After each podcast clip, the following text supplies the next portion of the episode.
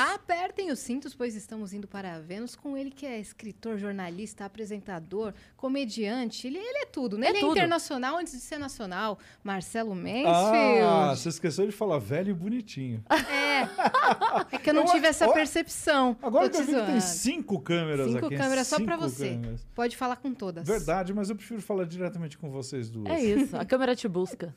Sempre olhando para a câmera. Não, tudo bem, vamos conversar. Mas Maravilhoso. é, eu queria, em primeiro lugar, agradecer vocês, porque depois desse tempão que a gente ficou em casa, ai, dá um alívio saber que a gente pode sair para vir conversar, para É. vir fazer uma coisa, para vir dar uma entrevista, para vir. Não é? E é impressionante, vamos falar a verdade, que Vamos. até o- antes da pandemia a gente dependia das emissoras de TV chamar a gente para conversar. Abriu um novo mundo, né, com o podcast. sim, é um sim. novo mundo Até e, e sem limite de tempo. É uma maravilha. Quando a emissora te chamava, você tinha o quê? 10 minutos, 15, às vezes 30 Às no vezes máximo. nada, né? E- Às vezes nada. O único lugar que eu sempre tive bastante tempo, acho que a Cris foi também lá, Ronivon. Claro, Ah. O maravilhoso. Ronivon a gente ia e ficava, jantava e conversava depois. Sim. Depois que o Ronivon saiu Seu, da né? Gazeta, é, no Todo Seu, terminou o programa da Gazeta, põe, os, os- foi diminuindo.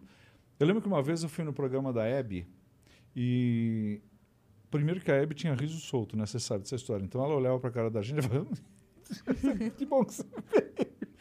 E eu lembro que eu sentei do lado dela, ela falou, Marcelo, né, não sabia falar menos, filho. Ela falou, Marcelo, é três minutos. Eu falei, nossa, eu vou só falar o nome do teatro que eu tô, não sei o quê. E tava eu e um elenco, assim, você entendeu? E aí foi isso. Vocês estavam Você vê? fazendo o quê? Eu tava, a gente tava fazendo na época, acho que já era Terça Insana.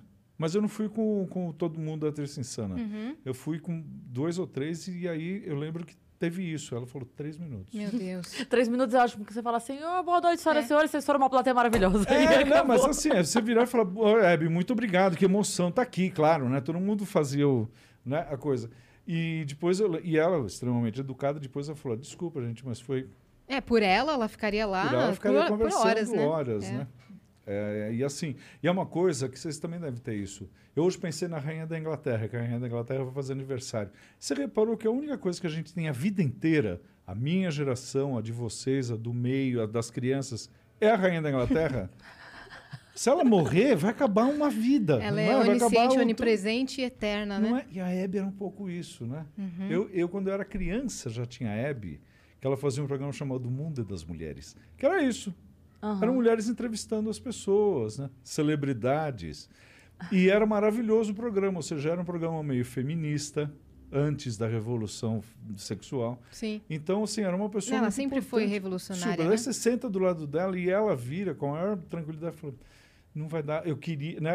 É um carinho quase. Né? Ela fala: só tem três minutos. Castinha. Fofinha. Agora- Hebe. Você falou da rainha da Inglaterra, a Aham. gente brinca que é, fomos aí a última geração que, que fez a transição, né? Que nasceu uma criança analógica e virou um adulto digital. Ah, Só que a rainha da Inglaterra, ela, ela veio antes do analógico. exatamente. é. Ela, ela pegou... Há quanto tempo Aham. essa mulher tá na Terra, velho? É, Gente, cara. Ela é reptiliana, será? Com não todo sei. respeito. O que eu acho o seguinte: saiu esse, há pouco tempo atrás que a Angela Merkel foi a maior estadista, vai, Uhum. ou maior política do, desse século, né? do século XXI e um pouco do século XX. A rainha da Inglaterra mantém aquele país pela dignidade, né? Porque ela é uma pessoa muito digna, você não ouve nada de errado com a rainha da Inglaterra. Ela dá um espirro, ninguém fica sabendo. Então, assim, é, é muito interessante você ver uma pessoa que é uma estadista, de alguma maneira, que tem essa dignidade, né? Manteve a dignidade a vida inteira, coisa que nós não temos, né? Os homens da família nem tanto, mas... Os é- homens não, os homens são um bando de safado. Ela manteve. Mas ela manteve, né? Uhum. Inclusive as aventuras do marido, Aham. né? Vamos engolir o seco. E mandou do filho, ver. então? Do Meu filho, Deus do, céu. neto, né? Que o neto também aprontou bem, né? É. Até casar direitinho. Você Alguém foi acompanha a e- família real, então? Eu tenho uma carta da rainha na minha casa. Que? Tem uma carta da rainha. Se Ai, vocês meu quiserem, Deus. eu mando foto depois. Sobre o Quero quê? muito, Porque me emocionei. o meu avô era inglês e daí quando completou 110 anos da vinda da família dele para cá, a gente, a família, mandou uma carta para a rainha, não é? E ela respondeu, entendeu? Ai, que não é ela que demais. responde, né? É uma lady in wait, né? Uma dama de companhia. E aí veio assinado e falando, a rainha ficou muito feliz de saber que vocês estão comemorando tanto tempo no Brasil, não sei o que, não sei o que, não sei o que. Eu depois mando a foto para a Cris, você, você vê. Ah, Caramba. que incrível. É lindo, é uma maravilha. E tem Com também aquele uma selo? outra... Sim, do Palácio de Ai, Windsor. meu Deus. Castelo de Windsor. E tem uma outra carta que a gente perdeu, que foi o meu avô em 1914. Ele ah, era inglês e ele se. ah, como é que fala isso? Ele se alistou para lutar na, na, na Primeira Guerra. E aí tem uma carta do rei, né, que é o, o pai do. o avô da rainha da, da, da Elizabeth. Uma carta dele falando. É mais útil você ficar no Brasil, eh, ajudando daí, fazendo as coisas daí, porque ele era da telefonia. É, pra- seria mais útil os, brasile os ingleses que estão no Brasil ficarem aí para ajudar o país a- a- no esforço de guerra, não sei o quê, e a gente perder essa carta. Caramba, essa Essa, Essa era- seria nossa, essa seria raríssima. uma raríssima, Né? raríssima. Porque era assinada, aí sim, era assinada pelo rei e assinada pelo primeiro-ministro da época. Uhum, Perder, aquelas coisas, mudança. sim. Né? Muda de São Paulo para Santos. Minha mãe, minha, minha mãe nasceu em Santos, porque eles tinham estavam chegando. Ah, o outro tio nasceu em Campinas, o outro nasceu em São Paulo. Essas mudanças já vai perdendo, né? Mas a gente tem essa ligação forte com a rainha, entre outras queens, que a gente conhece, que, né? Várias drags que a gente conhece também. Uhum.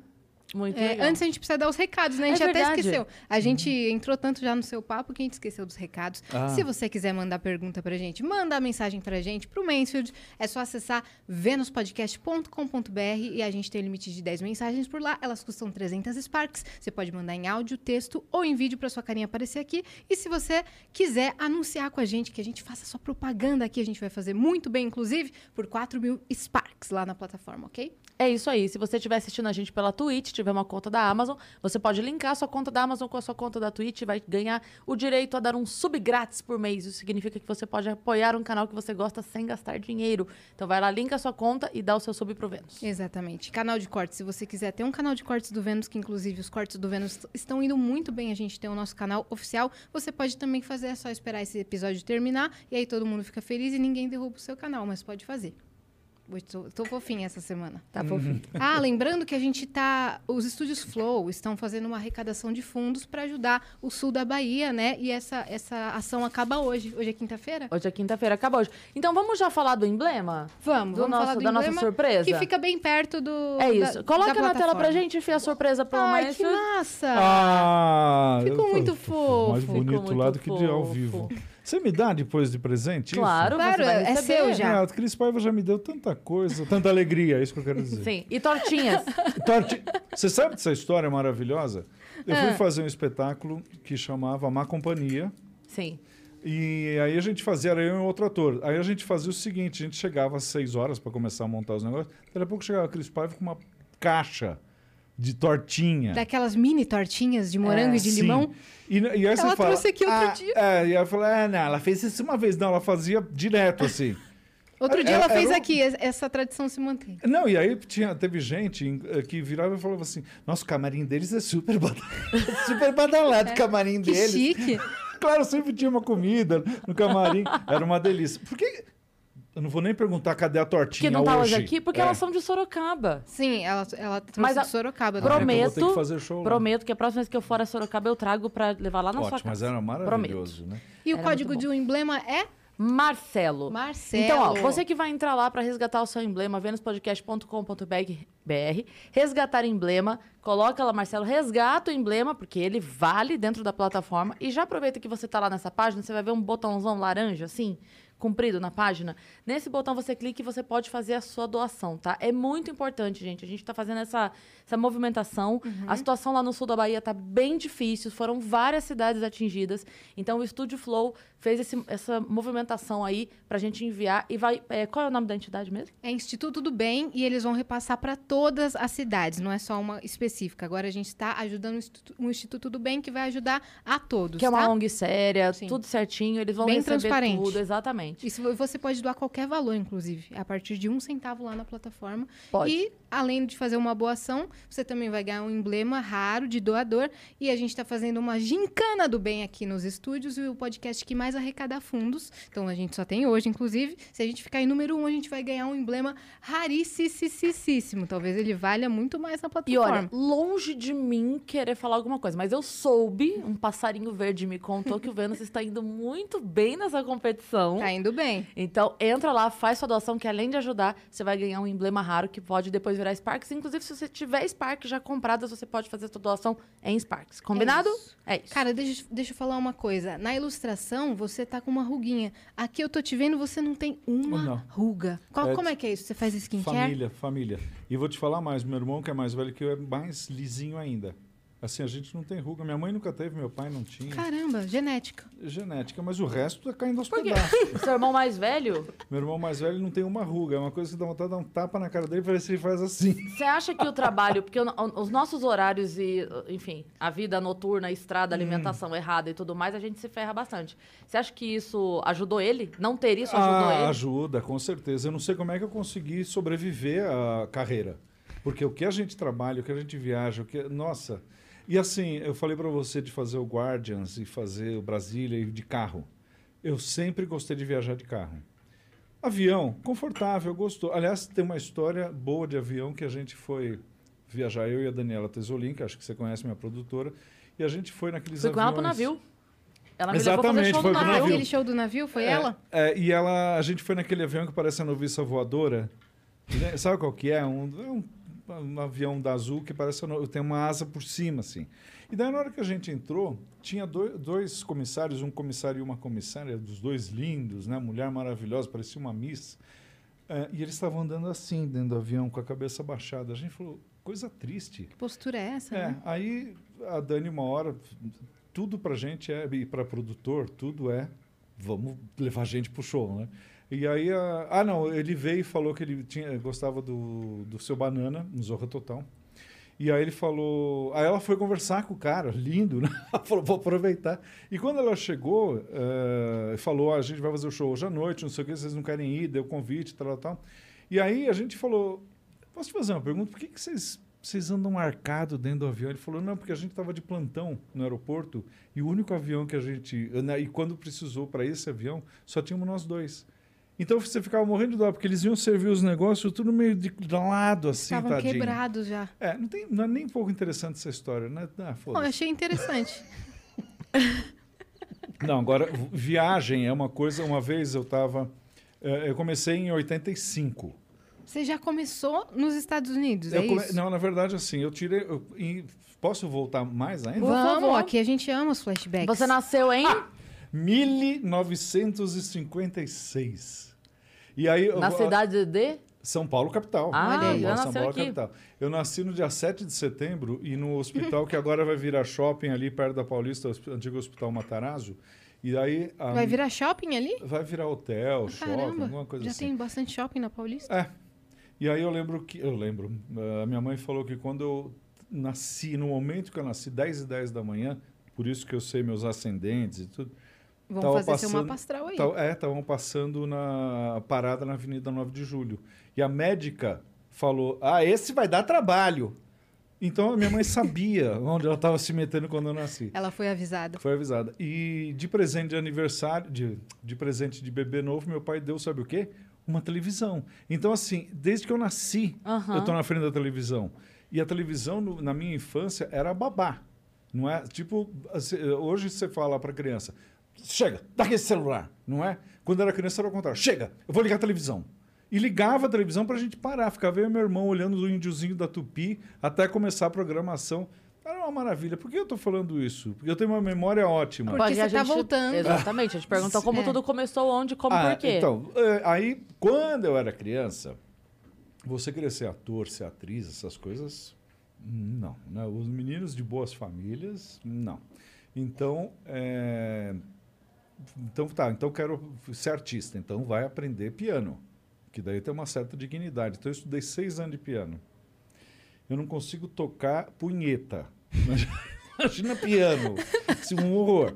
Então, toquei bem tal. Fiz, eu tenho fotos minhas dando audição de piano, Caramba. tocando. Música clássica? Música clássica, tocando o Galope do Diabo, tocando a valsa a polonese brilhante do Chopin. Mas só que chegou uma hora que eu ia para o conservatório e aí a professora falou para minha mãe, falou, olha, ele é muito estudioso, ele é muito competente, mas ele não é talentoso.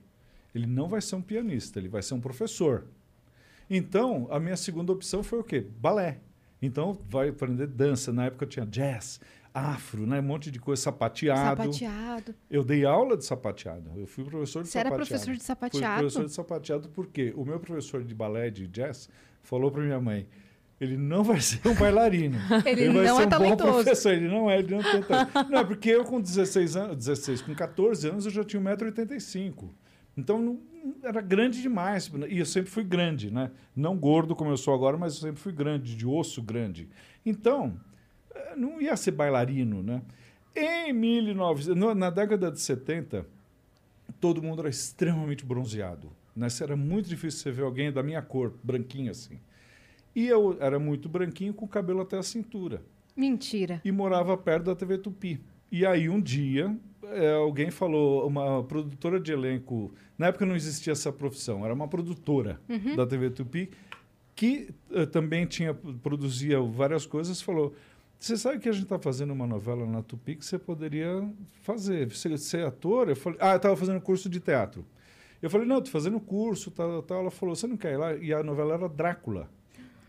E isso foi em 79. Eu já comecei a imaginar o professor de teatro falando pra sua mãe, ele não vai ser É. ator, mas ele vai ser um ótimo. Você vai ser um bom professor de teatro. Não, aí, aí Acho que o faltaram uns professores desses pra minha mãe, viu? Nossa. Ninguém avisou nada pra minha família. faltou Por isso que eu tô essa. aqui. Não, mas aí o que aconteceu foi o seguinte, que isso foi em 1979. Você tinha que ter DRT, né, o do registro no, no Ministério. Só que, dá, eh, que é uma coisa que vai acontecer agora, viu? Já vou avisando. O quê? Parece que agora para você fazer teatro, bar não. Mas no teatro você vai ter que ter registro como ator. Uhum. É, eu, eu tenho. De atriz, Uhum. é, roteirista e, E radialista. diretora? ah, não, Tome, você é tome. radialista. É. Que, que é, é pra dublador também, né? Então, mas você vê, Dublador, isso, isso vai assim. acabar com a picaretagem. Vai ficar só a gente. Não é só quem é, não, é, só quem é profissional, Uhum. porque tem muita gente. A gente vai chegar no stand-up, né? Ainda estamos nos anos 70. Tá bom, Estamos no lá. sapateado e na, na TV Tupi. É, então, não precisou do professor, porque no, do, falar para minha mãe nada, porque a, a própria TV Tupi mandou eu para falar com a Lélia Abramo, que era presidente do sindicato, que era uma atriz maravilhosa, uma pessoa politicamente correta, entendeu? Que lutava pelos atores numa, na época da ditadura. E a, a Lélia Abramo, sentei na frente dela assim, ela falou: Qual a sua experiência? Eu falei: Olha, eu fiz uma série de. Na época tinha o Cinema Underground, Cinema Super 8, que eram filmes amadores. Né? Eu falei: Olha, eu fiz uma série de filmes, teve um festival, teve um que eu ganhei um prêmio de melhor ator, não sei o quê. Mentira, eu era um diploma dizendo ator do filme. Não era melhor ator, nada. Daí ela falou: Você tem como me provar isso? Eu falei: Tenho. Aí eu levei para ela os diplomas dos festivais de, de, de cinema, Aracaju, em São Paulo, tinha não sei o quê. E uma carta do GRIF, que era o grupo de realizadores de filmes experimentais, dizendo que eu atuava nesses filmes. Ela, pum! E virei ator. Né? Eh, profissionalizou com essa experiência que eu tinha já alguns aninhos fazendo teatro amador, coisa amadora. Chegou na TV Tupi, eles falaram, então a gente vai começar, era, já tinha virado 1980, vamos começar não sei o que, não sei o que, e a Tupi faliu. Então não precisou do professor falar para minha mãe, a, pro- a te- a- a televisão brasileira falou, não vai dar certo, essa merda não vai dar certo. Acabei. Então eu, tinha fe... eu tive essa oportunidade que. Ah, não, porque daí a novela foi para Band. E quando foi para Band, mudou totalmente o elenco. A, última, a única pessoa que continuou foi a Cláudia Alencar. Tiraram o Raul Cortez e foi o Rubens de Falco. Foi trocando todo mundo e o meu papel, que era uma- um papelzinho, né? um assistente do Drácula, sei lá o que, que era, sumiu da, da história. Então, o que aconteceu? Aí, nesse, entre 79 e 85, eu dava aula de sapateado, fiz um comercial, uma tenta, um teste na TV Tupi, a fiz um teste com a Sônia Lima, eh, que a Sônia Lima, de- no fim, acabou entrando para fazer o programa do Silvio Santos e eu não. Sim. Eh, Quer dizer, o meu De não era calouros, né? Show de calouros. ela entrou pro show de calouros e eu não. Era, um- eh, e o teste que eu tinha feito era para TV Tupi ainda. Uhum. Então fiquei enrolando até 85, que minha mãe falou para mim, falou, olha, já que não está dando certo aqui, por que você não tenta no exterior? Vai viajar. E eu não sei como é que você, você tem cara de rica, a Cris eu sei que é, eh, sendo professora. Então, Tô me enganando eh, bem na cara. eu, eu fiquei o ano inteiro trabalhando que nem um louco, dava aula das sete da manhã às sete da noite, um louco. Ah, e fui trabalhar de extra de Natal em loja. Já tinha trabalhado na Sears, eu não lembro qual que foi. Juntei um dinheirinho e ah, fiz uma sabe feira da da, da AMB, aquelas coisas que você ficava na frente do carro. Fiz essas coisas, juntei um dinheiro e fui para Los Angeles. Você ainda tinha o cabelo compridão? Não, aí eu já tava, já era um senhor, né? Já tava com 28 anos e tal. E da... O que, que você tá mostrando foto minha para ele? Tá... Eu pelado, é nude? Tá, As tá falando. as- Olha que engraçado aqui a As cara pessoas dele. aqui. conhecem a Dani? Já viram a cara dela? Porque ela é Já. linda, né? A Já. Dani é Ela é linda. linda. Ela tá registrando o momento aqui. Ah, Porque depois a gente vai postar no É, Instagram. entendeu? Hum. É chique. Aí eu fiquei em Los Angeles uns tempos, não sei o quê, e daí você chega à conclusão, e é isso que eu acho engraçado, que tem. ah, o Rafinha Bastos agora está conseguindo alguma coisa, a Carol Zócoli. Uhum. É, o- a criançada, Cris, não sabe como é difícil, né? É. Eles não imaginam que não é. Quando você chega lá, você Tem fala, um espacinho lá. não tem como fazer isso aqui, eu não, não vou competir, não, é, não, não, né, não, não dá. Assim, é, é uma indústria, é uma coisa, é um trator em cima de você. Mas quando você chegou já tinha? Já, Não, quando eu cheguei e comecei a ver como é que era. Uhum. já tava forte É, lá o stand-up? Não, não, não Ah, tá. tinha. Não, eu fui para ser ator. Entendi. E você vai no Central Casting, que é o primeiro lugar que você vai lá para fazer as coisas. Você já vê assim que tem milhares de pessoas, né? milhões de, de norte-americanos querendo trabalhar no país deles. Você acha que eles vão dar para um brasileiro? Então era muito difícil. Não tinha rede social, não É. tinha YouTube, não tinha nada. Né? O que você tinha era a tua cara e falar, eu sou ator no Brasil. Não é o máximo que você conseguia. Eu fiz filme amador nos anos 80, nos anos 70. Você falava bem o inglês? Sempre, graças a sempre parece que é snob, mas é porque acabou sendo minha segunda língua, porque a gente, minha mãe era filha de inglês, né? Então a gente fala Mansfield é mesmo o seu inglês. sobrenome? Não, não. Mansfield é por causa de uma grande estrela chamada Jane Mansfield. E que eu era muito. Eu, eu tinha. Nossa, eu tô. É, a gente Eu tá... não cheirei. Esse café é forte, é legal esse café, que eu Você gostei. não sabe o que, que a Dani Quer mais um? Opa! Mais tarde eu vou querer. É, eu tinha duas, duas pessoas que eu adorava quando era criança: a Jane Mansfield e a Raquel Rainha Welch. Elizabeth. Elizabeth eu tenho respeito, é diferente. É. É, e a Raquel Welch, que era a grande estrela, e ela fazia um, um comercial do Lux. I use Lux. Então comp- tinha que comprar o sabonete do Lux, Lux porque isso é uma porcaria aquele sabonete de hoje em dia. Mas né? você usava por causa da... por causa da Raquel Welch. Olha aí. E aí, é, a Jane Mansfield teve uma morte muito triste, não sei se você sabe a história. Ela, o carro entrou, o, ca- é, o desastre de carro entrou debaixo de um caminhão e, na época, falaram que tinham cortado a cabeça. Mas não, só matou. Uhum. Tanto que, sabe aquele ferro que tem no caminhão? Tem um caminhão, a carroceria, daí tem um ferro cheio de listinha. Nos Estados Unidos chama Jane Mansfield, por causa disso. Porque se tivesse aquilo na época, ela talvez não tivesse morrido. Sim. E a filha dela, que é a Mariska Hargitay, é a, a atriz Mariska Hargitay, Ah, tá. é, que é é, faz aquele Law and Order, Sei. que é, é a atriz que mais tempo tem na mesma série, né? Uhum. Tipo, 20 anos que ela está na mesma série.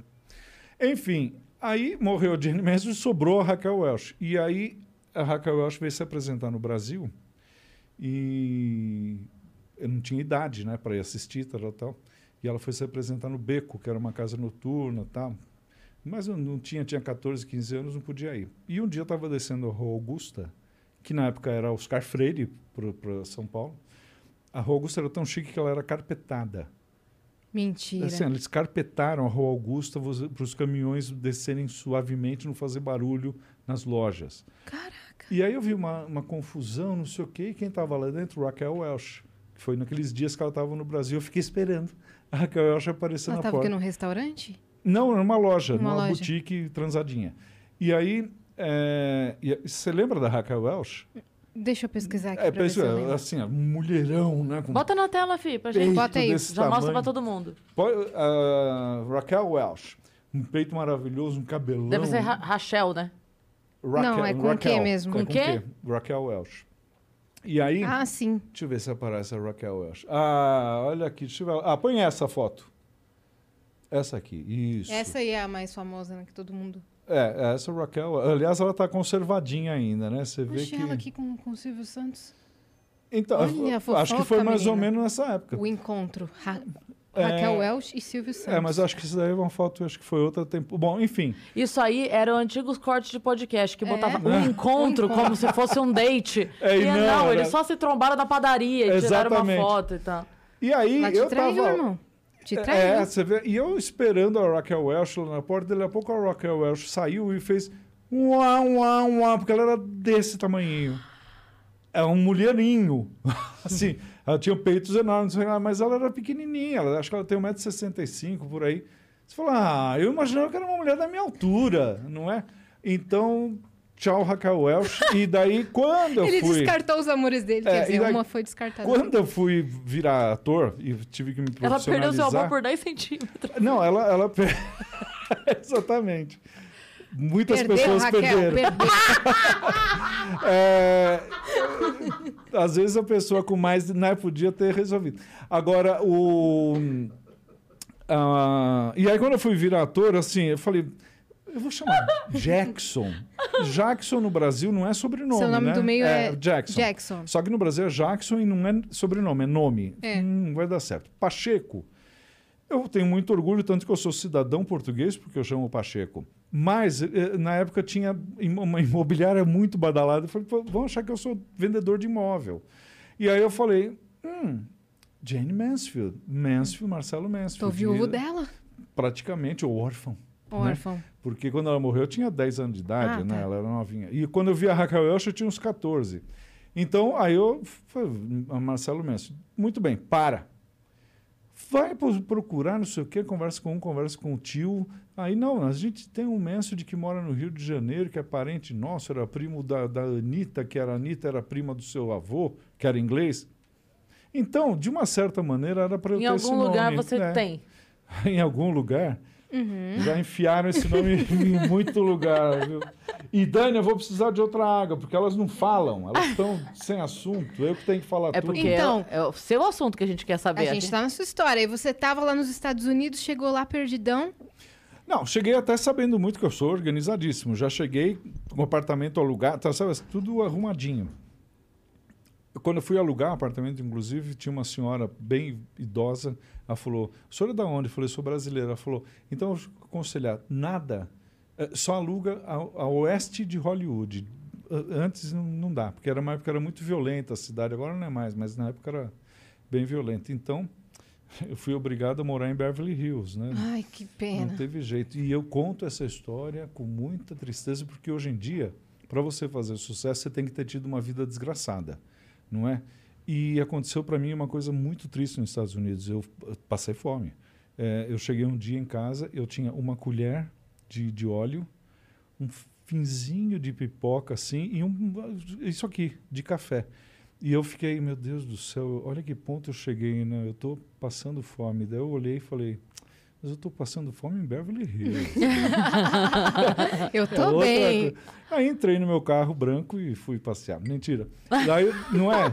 Porque, é, mas não tem isso agora. Você tem que ter uma vida desgraçada. Eu não tive. Eu, eu acho estranho isso. Acho Sua que é por isso história que eu não não faço convence, então. é Sua por história não não convence. convence. Mas escuta, aí você ficou esse tempo lá e a volta? Por que, que aí, aconteceu? bom, aí aconteceu o seguinte: chega uma hora que você fala, meu, não vai rolar. Não, mas você trabalhou lá com Trabalhei, aí eu trabalhei. Quando eu cheguei, na verdade, eu cheguei em Boston, que foi uma merda. Porque eu tenho uma amiga, que é minha amiga até hoje, que é poetisa, e agora ela é um sucesso, mas na época também começando carreira. E ela tinha um grupo, isso é uma coisa muito interessante que a gente poderia fazer ainda hoje. Eram seis poetas, eh, ou seis comediantes. A gente, eu estou falando para a Cris para ver se a gente agiliza isso. Tá. E eles faziam o seguinte: cada um deles tinha 10 cadeiras dobráveis. Então eles iam numa casa que estava para alugar, entendeu? Pediam autorização da prefeitura, a gente pode usar por dono da casa, podemos usar. Ligavam a luz, montavam um teatro. Punham um pano branco no fundo, dois refletores e lá eles se apresentavam. Olha que legal. Muito legal. E o, o super underground, assim, né? Mas era muito legal. E to- tudo que tinha sotaque, tudo que tinha eh, latino, italiano, o que fosse, Marcelo lê. E aí eu comecei a, a trabalhar com eles ali. E o primo dessa minha amiga era produtor em Los Angeles. Então, quando eu fui para Los Angeles, aí sim, para começar uma carreira, ele que me deu as coordenadas tal. Então, eu fui organizadinho. Uhum. Mas chega uma hora que você fala, meu, não vai dar para competir. eu não sou bonito o suficiente para virar um George Clooney, na época Richard Gere, que era o cara mais badalado. Não tinha bom tipo de galã. Não tenho tipo de latino. Não é, também não falava inglês sem sotaque. Hum. Para os musicais você também não, não quis ir, já que você dançava e atuava? Nem tinha, né? Não tinha ainda? Não tinha esses, musicais. O, que tinha muito nos anos 80 em Hollywood era aqueles filmes da, da, um, do Rat Pack, Brat Pack, que era o Robbie Lowe, um, uh, como é que chama aquela menina? Que era Pretty in Pink. Hum. Eram filmes adolescentes, tal, tal, tal, jovens. Eu era jovem, podia fazer. Mas assim, você fala, meu, não tem como competir. Porque eu chegava, eu falava assim, a gente precisa de um ator brasileiro. Ah, então beleza. A agência que, que eu arrumei lá, que chamava Act One, mandava. Quando eu chegava, eu falava, você não é brasileiro, né? Uhum. Branco desse jeito, com essa cara. Não, na verdade, eu sou descendente. Obrigado, Dani. Assédio, né? Aí, é, daí tá, tá bom. Então tem um papel de americano. Não, mãe, como é que você vai fazer o papel de americano com esse sotaque brasileiro? Entendeu? Então. Você não se encaixava. Não encaixava, não encaixava. Como é que eu ganhava um dinheirinho? Fazendo open mic, Uhum. que não era exatamente stand-up, que eu não sabia fazer. Mas eu ia fazer meu cantor cego, que você conhece o quadro, fazia sapateador que perdia o sapato, fazia umas coisas e ganhava um dinheirinho. Naquele momento, o Reagan, que era o presidente dos Estados Unidos, falou: quem for pego trabalhando ilegalmente vai pagar 5 mil dólares. E o dono do estabelecimento que contratar um estrangeiro ilegal paga 5 mil dólares. Então, Caceta. ninguém contratava, né? Uhum. E eu lembro que teve um, um casal de velhinho, assim, que tinha um boteco lá, falou, "Ah, faz aí o que você quiser, a gente dá um dinheiro. Aí já não estava dando, mas não deu certo. Né? Não estava rolando. Eu falei, quer saber uma coisa? Eu vou embora. Chegando no Brasil, vou procurar emprego, né? comprar o Estadão, ficar lendo, ver co- coisa. E cheguei em São Paulo, capital. Foi todo mundo no aeroporto me buscar. Irmão, sobrinha, mãe, pai. Quando e mais um detalhe, quando eu cheguei, eu olhei para meu pai e para minha mãe e falei: hum, eles estão velhinhos, eu preciso ficar com eles um pouco. Preciso cuidar um pouco deles também. Quantos anos você ficou fora? Não, fiquei meses, Ah, mas tá. quando, meses, é, quase um. É que você desacostuma. Ah, você- você- quando você distancia, Sim. você fala, nossa. Muda a tá figura quando você diferente." volta. É, eu não percebi que eles estavam tão velhinhos assim, né? Sim. E nem estavam tanto, mas na minha cabeça estava. Bom, quando eu cheguei, f- comecei a procurar emprego. Normal, emprego bancário, coisa assim. E aí eu tinha um, um casal de amigos que eram modelos. Eles foram fazer. A gente combinou de almoçar. E eles falaram: Você eh, vai encontrar com a gente, a gente vai estar fazendo um teste na prova, que era uma produtora, na Espiral, que era a produtora de comerciais. Você não quer encontrar com? A gente sai para almoçar? Vamos? Beleza, vamos aí. E fui encontrar com eles. E quando eu cheguei, eles falaram: Você vai ter que esperar porque a gente ainda não fez, nem começou. Os dois, ele era filho de coreano, era um cara muito bonito, assim, um oriental. Ela deslumbrante, Érica, uma mulher linda. E eles estavam lá esperando. E eu fui lá esperar com eles, né? E nisso, a produtora do, do comercial, que estava fazendo, cuidando do elenco, chamada Fernanda Candreva, falou: Você não quer fazer o teste? Porque você tem uma cara boa. Eu falei: Tá, vamos aí. Quando ela falou cara boa, não quis dizer cara bonita, né? Porque o bonito eram eles. Eu falei, ela falou: Você sabe fazer o que, que você. Eu falei: Ah, eu sei sapatear. Ela falou: Ah, ótimo. Então você faz um teste sapateando. E aí eu fiz o teste e peguei o filme. E eles não. Mentira. Eu paguei um almoço para eles depois. É, e aí era um comercial da Azaleia. E a única coisa que aparecia no comercial era o meu pé sapateando. Eu comecei por baixo. Eu comecei de baixo. Sim. Só que neste comercial tinha um monte de gente. Então tinha Carlos Mani, um monte de ator. Ah, acho que o Márcio Ribeiro fez teste junto na época, não para dançar, mas para Outra fazer. coisa. Então, era uma folia aquela gravação. Foram três dias de gravação. E foi uma folia. Aí os diretores de elenco deste filme falaram: a gente vai fazer Bampará semana que vem. Você não quer fazer também? Aí começou a fazer. Quando eu vi, eu, tava, eu era o cara que mais fazia comercial em São Paulo. Eu cheguei a fazer mais de 500, né? Caraca. E Já pagava comercial. bem publicidade? Uau! Uau! Eu lembro que eu cheguei em casa e falei para minha mãe, eu ganhei 900.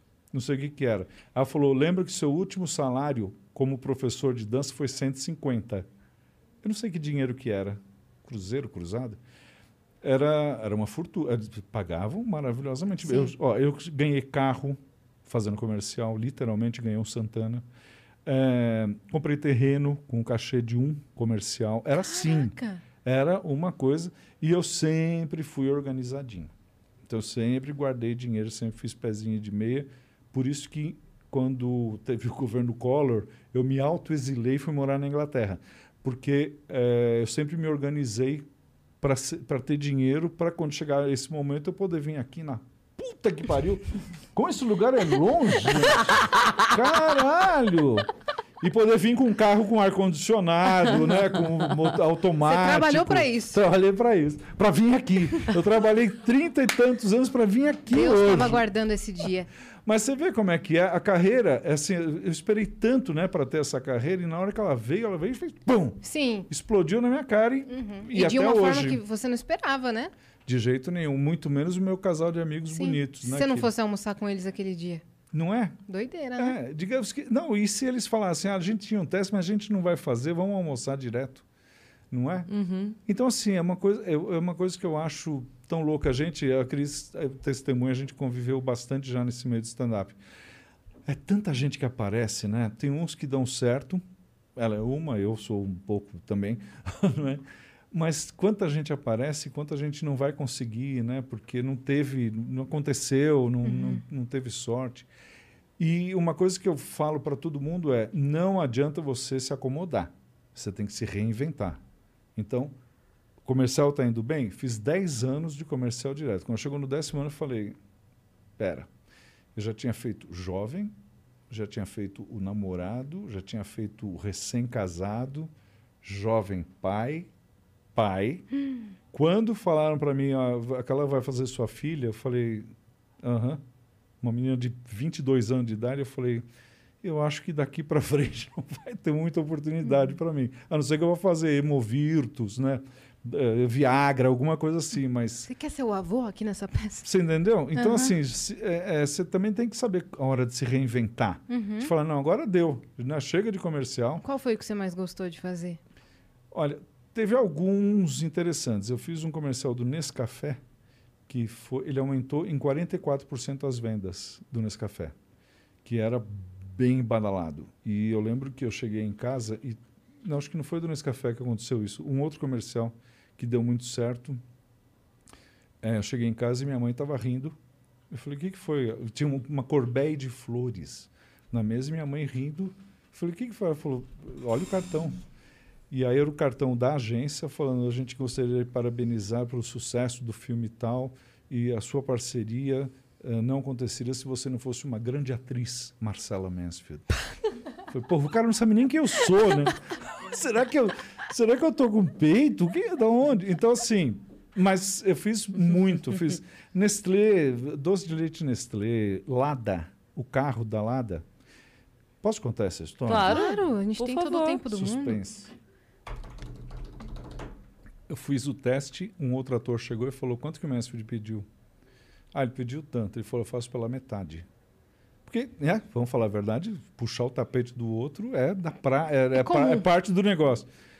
Aí eu cheguei na agência e fiquei sabendo dessa história, na, na- na agência que me representava, e a, a- a diretora lá falou: o que é teu não vão tirar, viu? Pode ficar sossegado, volta. Deu dois dias, gravaram com o cara, não rolou, chamaram eu, fiz o carro. Tem até no YouTube o Laika Lada. Lembra desse carro? Alguém lembra desse carro? Eu não lembro o modelo, mas lembro do nome. Uma porcaria. era um carro bonitinho, até que era bonitinho. E era um- então assim, E aí depois tiveram que pagar o seu cachê, que era o seu mesmo. Vai pagar no que eu Toma. queria que era, toma. Entendeu? Então, é, teve uma vez também que uma produtora de Belo Horizonte falou. É, eu falei, olha, eu não faço assim. Na época, eu não fa agora eu faço direto, porque essa agência que me representava meio atrapalhou o caminho para mim. Uhum. Mas na época eu confiava muito nelas e eu falei, não, não, eu, fa eu só vou fazer, mas eu vou fazer com a minha agência, com a agência que me representa. Ela falou, então você vai perder o comercial passando até o ano retrasado, acho que estava 30 anos depois não estava passando o comercial, que era um comercial de uma loja de tecido. Outra coisa também, que no comercial, no começo você fala, não, não, eu só vou fazer de- BMW. Não, Você faz BMW, mas você faz o varejão, Uhum. faz a inauguração do supermercado. Você tem que fazer, Uhum. tem que trabalhar. Que é uma coisa que eu falo para todo mundo, meu, não pode escolher, vai fazendo. Uhum. Daqui uns anos você escolhe o que você quer esse, fazer. esse Se eu lance- pudesse escolher, eu não teria vindo tão longe aqui. Mas você veio de helicóptero, É. tá ótimo. Mas esse lance Produção de boa. esse lance de agência é muito complicado mesmo, né? Uhum. É, não é a primeira pessoa que eu conheço, outro, outros nomes que eu conheço, Uhum. é, que já comentaram comigo assim: eu prefiro pegar uma pessoa, ensinar, treinar para ela trabalhar para mim, Uhum. do que estar com alguém, sabe? Ah, que Que- engraçado. e trabalhar. Então, assim, eu tô começando a fazer isso agora. Eu Uhum. cansei. Falei, não quero mais. Não quero mais entrar no modelo de trabalho de ninguém. É, Entendeu? É, exatamente Porque tem isso. muita coisa que é assim, ó. tem muita. Jogo jogou. Tem muita coisa que, assim, Hum. é, a pessoa negocia em teu nome, pede uma coisa que você não pediria, faz uma exigência que você não faria, e aí você perde um trabalho porque alguém em teu nome disse que o teu mínimo era tanto. Você É. fala, cara, mas você baixava um pouquinho, a pessoa fechava. Uhum, mas- É, É, mas Por que que você você tem que passar tudo pela sua aprovação. É, então, mas é muito Essa- difícil. Então, é muito difícil. Uhum. E, e é um lugar que, assim, que seja Uhum. exatamente, sabe? Que tenha essa comunicação de tudo, que faça um fechamento aberto, que não sei o quê. Então, assim, Relaxa que logo, Eu- logo você vai ter. Mas a Cris cuida bem da carreira Uma dela. agência que cuide dos seus trabalhos. Ah, não, eu- acho que ela cuida, ela não precisa, ela cuida direito. cuido. Ela faz direito.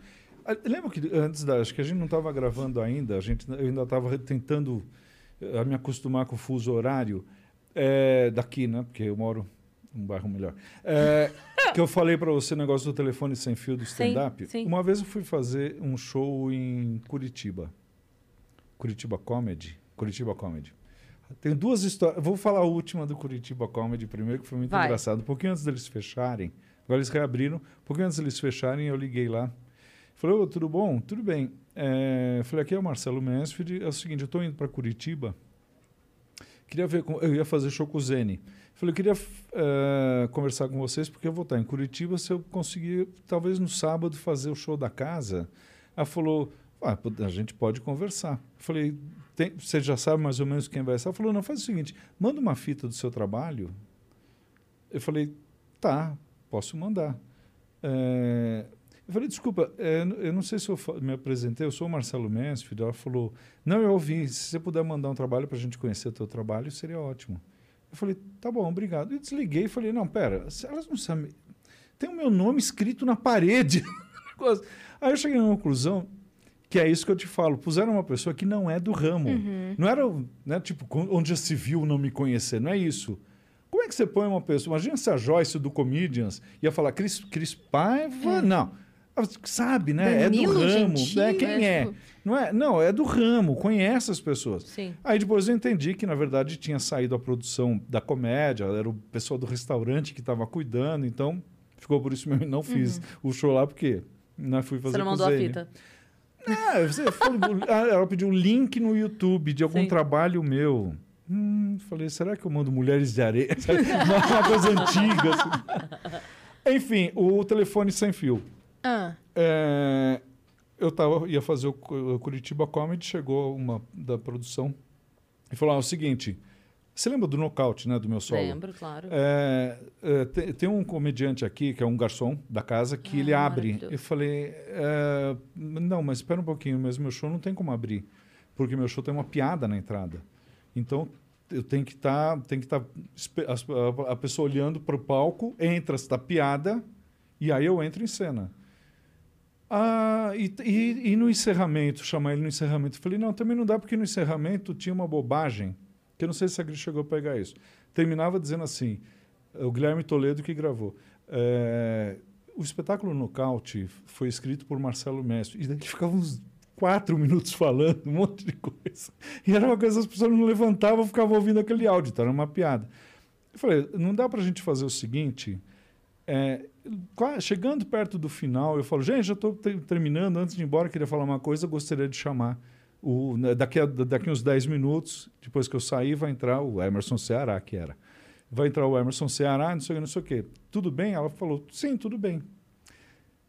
Eu acho que ela virou para ele e falou, mestre, não quer que você faça. Eu acho. Porque eu, eu vi ele falando uma vez isso. Ele falou: é um, um comediante mais das antigas, é, não deixou eu fazer. E, e aí você fala: meu, o cara tem um bode de mim, acho que não tem mais. Por telefone sem Por fio. telefone sem fio, eu não falei que eu não queria. Eu falei, entendo o meu show. O meu show tem um começo e um fim que depende Uhum. de eu estar sozinho no palco. É um solo. Não é, não é, então não tem uma coisa meio. Eu pensei que você ia ficar mais chocada, porque você já sabia dessa história, Não, né? não sabia, não. É porque eu já, Já passei tá por tantas. Não é, não é isso. Mas não é isso. Pô, vai chega pro cara e fala: olha, eu conversei com o Messi, e ele falou o seguinte: que o show dele tem um formato que não tem. Não como- cabe uma não é? abertura nem um encerramento, encerramento. porque já tem o dele. Né? Aí só que daí chega a pessoa falando: ele não quer que você faça. é, Sim. inventou desculpa pra, pra você não entrar. Sim. Da Mas- onde, da onde que veio esse homem? Você estava aí dentro? Tem uma Tem um sala porão. atrás, tem um. tem- acontecem coisas pra lá. Tipo um. Ele estava preso É, lá ali dentro? tá o Maurício Meirelles, Igor Guimarães, metaforando. Ah, então É estão Nárnia. transando. Então estão transando. Se tá Igor Guimarães e Maurício Meirelles, está tendo transa Mas, sexual. não, mas eu ia falar que é, isso que você falou de ah, você não tá surpresa e tal, é porque no submundo, é porque você não está no submundo da comédia. No submundo da comédia Uhum. No- acontece na- deep- muito. no deep stand-up. Então, é, então Underground. assim. É, então assim, é, você fala assim, ah, tá. É, mas. É. Podia, podia ser pior. Podia ser pior. Oxe, podia ser pior. Depois fora da hora eu te conto uma que tentaram fazer comigo. Ah lá, ela não quer falar em É, público. lá. Não, porque não, não, não preciso. Mas aí depois eu te conto uma que tentaram, porque tentaram Uhum. Ah, tá. me queimar, entendeu? E aí eu, eu resolvi do meu jeito, que não Uhum. é muito amigável. Mas você sabe que uma coisa que eu fiz, por mais que eu te ame, você sabe disso, e agora eu tô meio apaixonado também. Mas. Ele me é, chamou de Selena Gomes. É, você parece a Selena Gomes um pouco. É, uma coisa que eu sempre preservei, assim, é, foi as minhas amizades de verdade são fora do meio, entendeu? Todo mundo é meu colega, todo mundo é querido. Eu gosto, tem alguns que a gente gosta mais, tem outros que a gente apenas tolera, não é? Mas não é isso. Agora, Sim. assim, amigo no meio do stand-up, assim, de frequentar a casa, eu tenho Rafinha, Angela Dipp, não é? Sim. não tenho- eu- depois que a Cris começou a namorar com aquele homem. Cortei, cor- cortei de Cortou vez, relação. cortei de vez. Não, não é isso, mas você entendeu o que eu quero dizer, né? A gente tem muito sociável Sim, com todo sim. mundo, mas assim, frequentar a minha casa tem dois ou três. Uhum. O resto é minha turminha de, da Pompeia de quando eu era adolescente. Uhum. Não é minha turma do colégio, que é família Luco, que você já foi lá jantar na família Luco Uhum. Não, comigo? não. Podemos ir qualquer hora. Boa. Você pode ir. Boa. Que é meus Então você vai amigos. junto. Não, esse é um amigo meu que foi um engenheiro que virou pizzaiolo. Ele tinha. Ele estava fazendo engenharia. E aí o pai falou: "Ah, vamos abrir um comérciozinho para ajudar aí, né? E ele mo- montou uma pizzaria, um sucesso até hoje. Tem quatro, cinco restaurantes. Oh, que maravilha. Né? Você não contou a sua chegada no stand-up. A gente parou quando você cansou de fazer propaganda. Eu cansei de fazer propaganda, mas daí quando eu cansei de fazer propaganda, eu estava fazendo muita coisa. Aham. Tinha feito novela, eu tinha fe... porque eh, em 85 eu comecei a fazer propaganda. Em 86 eu fiz o meu primeiro espetáculo, chamava Hollywood que se cuide. E um dia eu fui no essa história também é engraçadinha. Eu fui no numa vernissagem de alguém, ah, São Paulo tinha muito muita vernissagem, muito muito vinho branco sendo servido. e eu vi a Tônia Carreiro. E eu cheguei na Tônia Carreiro e falei: Oi, dona Tânia. Tudo bem com a senhora? É, eu estou fazendo, tô fazendo um espetáculo, gostaria muito que a senhora fosse ver. E eu tinha, na época a gente tinha Filipeta, né? E eu entreguei para ela falando: Nossa, Hollywood que se cuide, assim, não é muito de viado, né? Eu falei, é, é, mas se a senhora puder ir ver, eu gostaria muito. Ela falou, hum, tá. É. Eu falei, não é, mas é uma estrelona, né? Eu podia ter me. Três dias depois estava ela lá no teatro assistindo. Ela e foi. terminou, entrou no camarim e falou: Vamos lá. Primeiro, você faz muita dublagem, não precisa. Faz.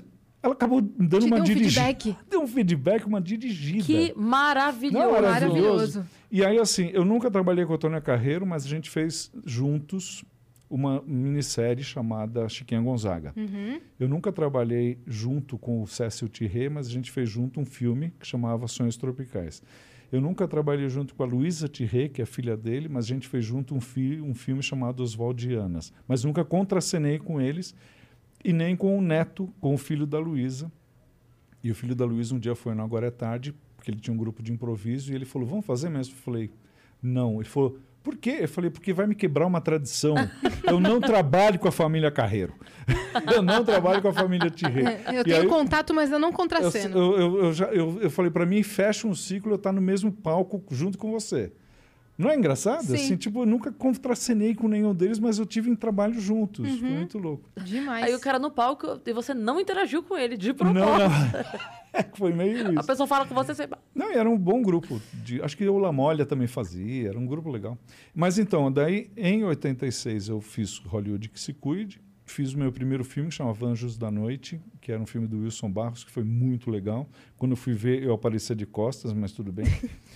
E Apareceu pelo aparecia menos. de. E também tinha feito meio uma figuração no filme que chamava Vera, que era com a Ana Beatriz Nogueira, maravilhosa, ela fazia um homem. Era maravilhoso o filme. E em 87, o Tadeu Jango, que era um cara muito badalado. Você, tá- você vai bocejar? Não. Ela fez assim, ó. Falei, Ela vai bocejar enquanto eu tô...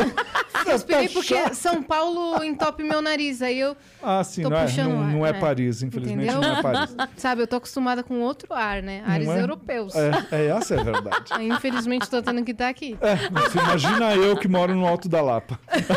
você tá triste. Mas enfim, Então, eu respirei porque. é, só pra eu viver, tá? A Gazeta, o Tadeu Jango, ele assisti, acompanhava muito o começo da minha carreira com a Grace Janocas, Angela e Giovanna Gold, que eram as Arpias, era o nosso grupo. E ele foi assistir e falou: Vocês não querem fazer um programa? Para mim, né? Ele falou: Você não quer fazer um programa na Gazeta? Vamos lá. A Gazeta tinha um horário chamado Ondas Livres. Vou te contar, vocês vão adivinhar. O Ondas Livres era o seguinte: você produzia, a gente pega essa gravação aqui, leva na Gazeta, eles exibem e você está na televisão. Isso é o YouTube, não é? Sim. O, o YouTube não é isso, você Sim. sobe. Idem, a gente ia lá, fazia. A Gazeta gravava. era o servidor. Era o servidor. E aí a gente pensou, como na época a gente estava muito. A época era uma época muito voltada ao retrô, anos 50. Então, o programa da gente chamava Marcelo Mansfield Show, era um programa sobre a TV brasileira dos anos 50, zoando. Então, assim, apareceu Giovanna Gold, linda, maravilhosa, com vestido dourado. E daí ela estava conversando, no meio caiu um tijolo do lado dela, assim. A, a Grace Janoucas falando não sei o quê, daí ela virava de lado com ele, puta negão. Então, assim, era uma tiração de sarro. Era tipo sátiras ou paródias. Sá- uma- para sátiras da televisão dos anos 50. Assim, o Silvio de Abreu era, era f- como é que chama? Fã do programa, o Daniel Filho, as pessoas ficavam assistindo Gazeta de madrugada para ver a gente. E aí, então, assim, em dois anos eu saí da frustração de não ter acontecido nada em Los Angeles, televi- eh, comercial, televisão, teatro e cinema. E agora E fechou. podcast. E agora, podcast. Você não tinha feito podcast ainda? Eu fiz, não, fiz, ah, eu tive, né? Porque eu tinha na Olá Podcasts, eu tinha uma coisa. ah, lá mas no Olá, na Olá você tinha? Tinha Era diário, o seu Lili, era o meu personagem, mas era diário. E foi, como eu falei aqui nos bastidores, foi importantíssimo para mim, durante a pandemia, ter essa atividade. Sim, Diariamente fazer te isso. salvou. Te ac- É, me deu uma saúde mental boa. Uhum. Não muito, né? Porque eu tô falando pra caralho, porque. Mas escuta, a gente tá. Beleza, comercial, né? a gente falou tudo isso, que a gente ainda quer saber como é que você chegou No no, stand-up. Ah, vamos direto pro stand-up? Porque tem mais coisa antes? Não, nossa, eu fiz Não, então vamos- novela. O que, eh, Mulheres de Areia você fez? Fiz Mulheres de Areia. O, o As Arpias, Quem que era o nosso grupo, eu fazia o Santiago, era o, gerente- Areia. o subgerente do hotel. Quase areia, porque era um papel mínimo. E. Mas Nossa, uma- eu tenho é essa história novela-. Era uma é- novela badalada. Eu Muito fui, badalada. eh, em 90 eu fui morar em Londres. Eu tinha feito o Ratimbum, que era o projeto infantil maravilhoso, que era o professor Barbatana. Você fazia o seu Barbatana lá. É, Ficava as Barbatana, sereias doutor fazendo, Barbatana. É, fazendo é. nado sincronizado Uhum. e você ficava... Exatamente. Você sabe que a- as gêmeas do nado sincronizado foram no Agora é Tarde. E aí, eu não lembro se foi o Danilo ou o Rafinha, um dos dois apresentava, porque eu só estava lá para ganhar dinheiro, não sabia nem quem apresentava aquela merda.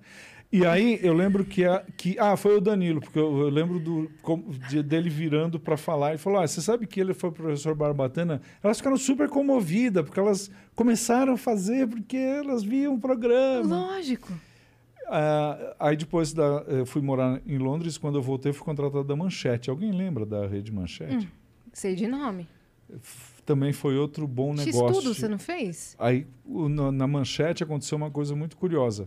Eu entrei com um projeto e teve brigas e acabou o projeto. E eu fiquei contratado. Era uma grana, era uma maravilha. Eu, e eles exigiam que a gente fosse uma vez por mês, ia no trem de prata, chegava lá, hospedava no Hotel Glória, ia lá e ficava esperando para ver o que, que você ia fazer. Uma vez até o Márcio Ribeiro, a gente nem pensava em stand-up ainda, foi comigo. E, e daí, é, chegou um dia que eu fui na produção da- das novelas e falei, mas vocês, estão, vocês vão produzir, acho que era o Conde de Monte Cristo, não tem um papel para mim, eu estou contratado. Ela falou, pois é, querido, mas você é da turminha de fulano, que foi obrigado. Ah, não acredito. Falei, você está brincando comigo? Daí um dia veio o convite para fazer o X-Tudo, eu estava contratado da Manchete, como é que eu ia ser contratado da Cultura? Aí foi que então a gente entrou, a minha agência, que, que trabalhava comigo na época, foi lá e falou: olha, está tendo essa proposta, vocês não estão dando trabalho para ele, podemos mudar esse contrato sem multa, sem nada? Pode. Então foi a única vez que eu eh, que foi negociado eh, um contrato, eh, porque assim, aliás, eu acho que faltava um mês para terminar o contrato e eles liberaram, porque eles não iam me usar. E foi falado, falou, não, a gente não vai usar o Marcelo para nada. Tá bom, saí de lá com o carro Só zero. porque você estava atrelado. a um projeto, aquela pessoa. que é, brigou. exatamente, foi Que muito merda. triste, foi muito triste.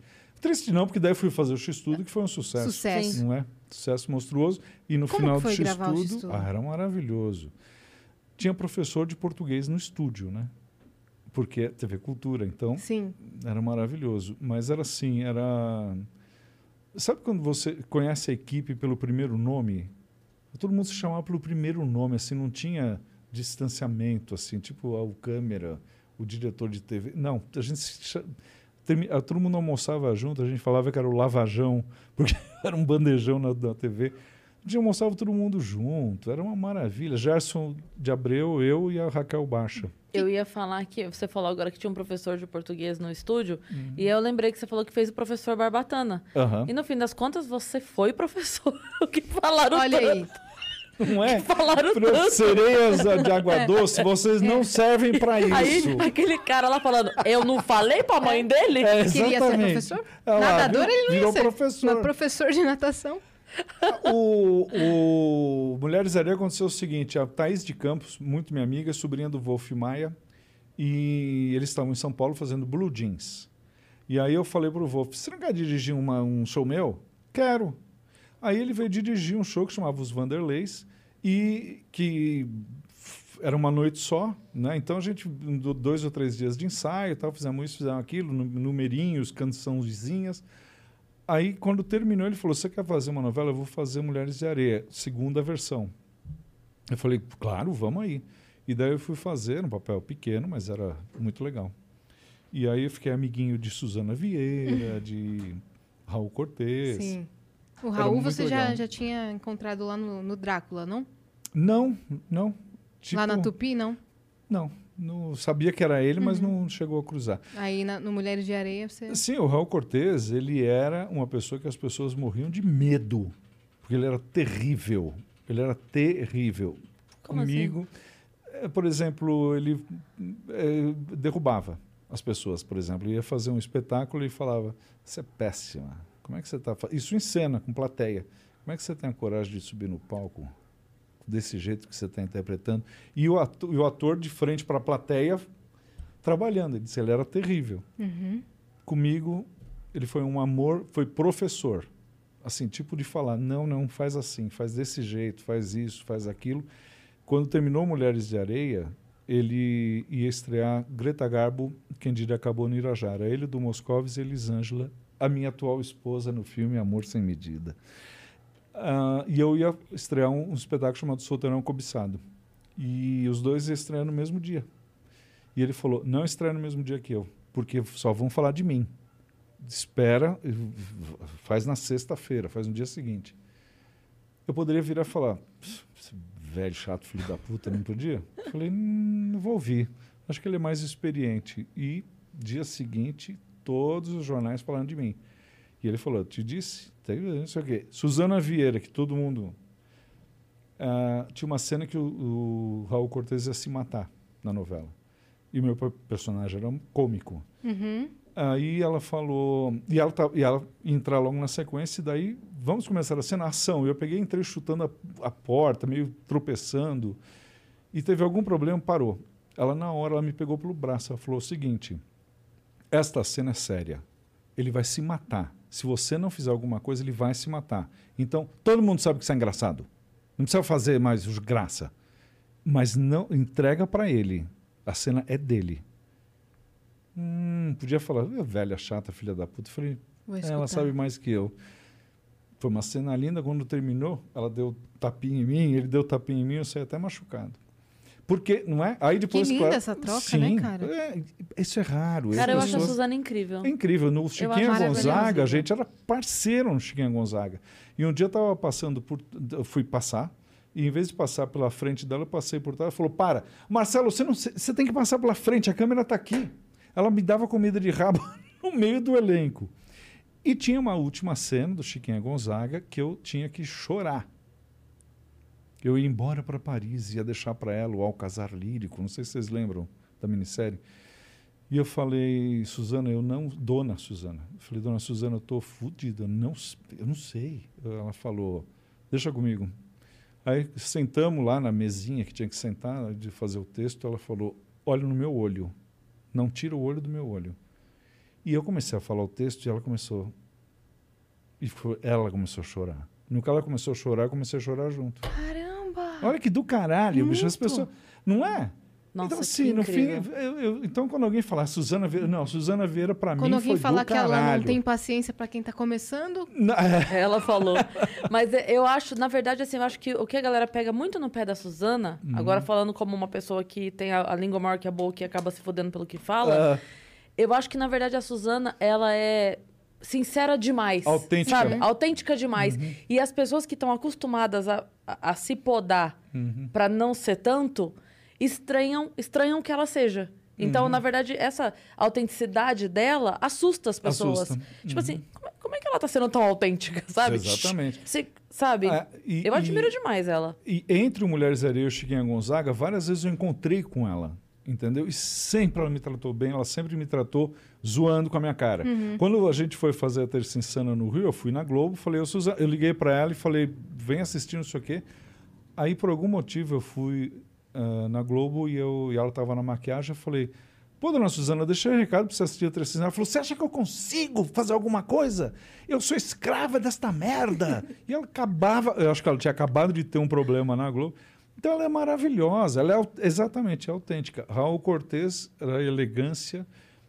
Aniversário dele, eu fui no aniversário dele na casa da Ruth Escobar, que estava Shirley MacLaine.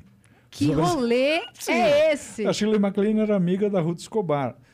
Eh, Tônia Carreiro, de novo, Hum, olha e com a, com a Dercy. Olha as pessoas que frequentam. Então você fica nessas Você entrou festas. em- no mundo que você queria entrar. Não, e da- e daí você fala, não, não, preciso, não quero canapé, eu quero ficar ouvindo o que, que a Dercy está falando, não é? Não sei se eu queria entrar nesse mundo. Não é, queria, não? Eu não gosto da, eu não gosto do meio artístico. Eu acho um meio muito filho da puta. Mas eu acho que você tem que aproveitar eh, quando você está em cena com essas. A Cris ela tá toda. Parou você de bocejou. Não, tá doendo no meu ouvido esse tá, negócio. você aqui. bocejou, ela tirou o entediada aqui. negócio, então saca. Ai, não vejo a hora de acabar. É, não é, mas não é Tá- isso, tá assim. sendo eu- uma honra pra não é, gente. é, mas não é isso. O meio é muito ruim. Né? A gente acabou de falar, né? É uma, um leve trás, uma coisa. Então, assim, Uhum. é, eu gostaria, sim, de ser artista, Uhum. né? Ator, ou sapateador, ou cantor. Mas o meio é um meio muito filho da puta. é mu- Você Uhum. Já tem que ter tentaram muito puxar cuidado. seu tapete muitas vezes? No, no Chiquinha Gonzaga, chegou um ator maravilhoso e falou para mim: se cuida, estão querendo te derrubar. Tá, beleza. Sentei na frente da Suzana Vieira, ela falou: Você tá ligado, né, Marcelão? Eu falei: Do quê? Ela falou: Você tá ligado, fica ligado. Se liga, hein? Eu não sei até hoje quem me derrubou, mas eu sei que de uma hora para outra meu personagem vai embora para Paris. E eu choro. e eu choro antes de ir. Vai saber, né? No Mulheres Areia, quando terminou, ia começar uma novela chamada Fera Ferida, Uhum. de um conto que eu adorava, chamado Nova Califórnia. Eu fui falar com o Paulo Biratã. Paulo Biratã era o dono do negócio. E eu falei, Paulo, eu queria fazer, não sei o quê, eu tenho um personagem. Aí ele falou, então, eu não vou usar ninguém do Mulheres de Areia, porque fez muito sucesso e não quero repetir. Mulheres de Areia chegou a dar 60 de Ibope sábado às 6 da tarde. 60. Uhum, não, foi Uma novela marcante. hoje tem 23 no máximo. Foi mu- Mulheres de Areia foi muito marcante. Você viu o novo projeto da Globo que vai sair ano que vem? Não. Eles vão recriar novelas com. Ah, piada, de piada, né? É, é de comédia, chama Novelei. Uhum. E vai ter Mulheres de Areia. Com certeza. Vai ter Mulheres de ter. Areia. Mas é, é, e daí ele falou isso, não vou chamar ninguém. Eu falei, "Pô, mas meu papel não era tão grande assim. Ele falou, não, eu não, não vou repetir elenco. Você vai fazer um, um você decide e aí o seu contrato termina. Eu falei, tá bom. Quando eu saí, estava subindo do Moscovis. Eu falei, onde você está indo? Ele falou, eu vou conversar porque eu acho que eu vou fazer a novela das oito. Falei, aham. Que um papel que no fim acabou indo para o Murilo Benício. Uhum. Ok. Aí eu desci, Suzana Vieira na maquiagem, pondo uma peruca.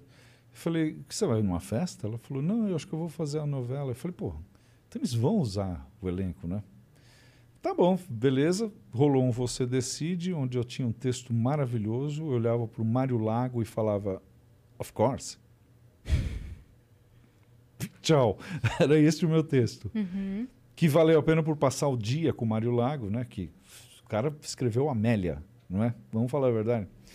E que me falou que ele era injustiçado porque a Amélia é uma música feminista e não, não machista. A, Amélia era uma mulher de verdade, pegava no batente, fazia as coisas, não era uma vagabunda. E as pessoas entendem ao contrário, o brasileiro não entende essas coisas. E aí, acabou, e eu nunca mais fui chamado pela Globo. Ficou nisso. E aí, um dia, o Paulo Biratã morreu. E aí me chamaram. E aí eu fui trabalhar com o Roberto Talma, que tinha sido parceiro dele, no Direito de Nascer, que era uma novela independente. E eu falei, contei essa história pro. A Dani voltou? Voltou. Ela Ah, tá-. A Dani tá sempre aqui. Ela fica indo e voltando, né? Quer mais É. café? Eu quero mais café, Dani. Pronto. É, E- e aí eu e falei. Dani. E vai, Dani, de novo. É, e eu conversando com o Roberto Talma, eu contei essa história para ele. Ele falou: Não, o Paulo Biratã não gostava de você. Ah. Eu falei, mas por que não não fiz nada? Ele falou, você não era da turminha, você não- ele não te achava engraçado, não te achava carismático, outro autêntico, né? Eu, então, eu não precisei do professor falar para minha mãe. O diretor da novela falou para mim.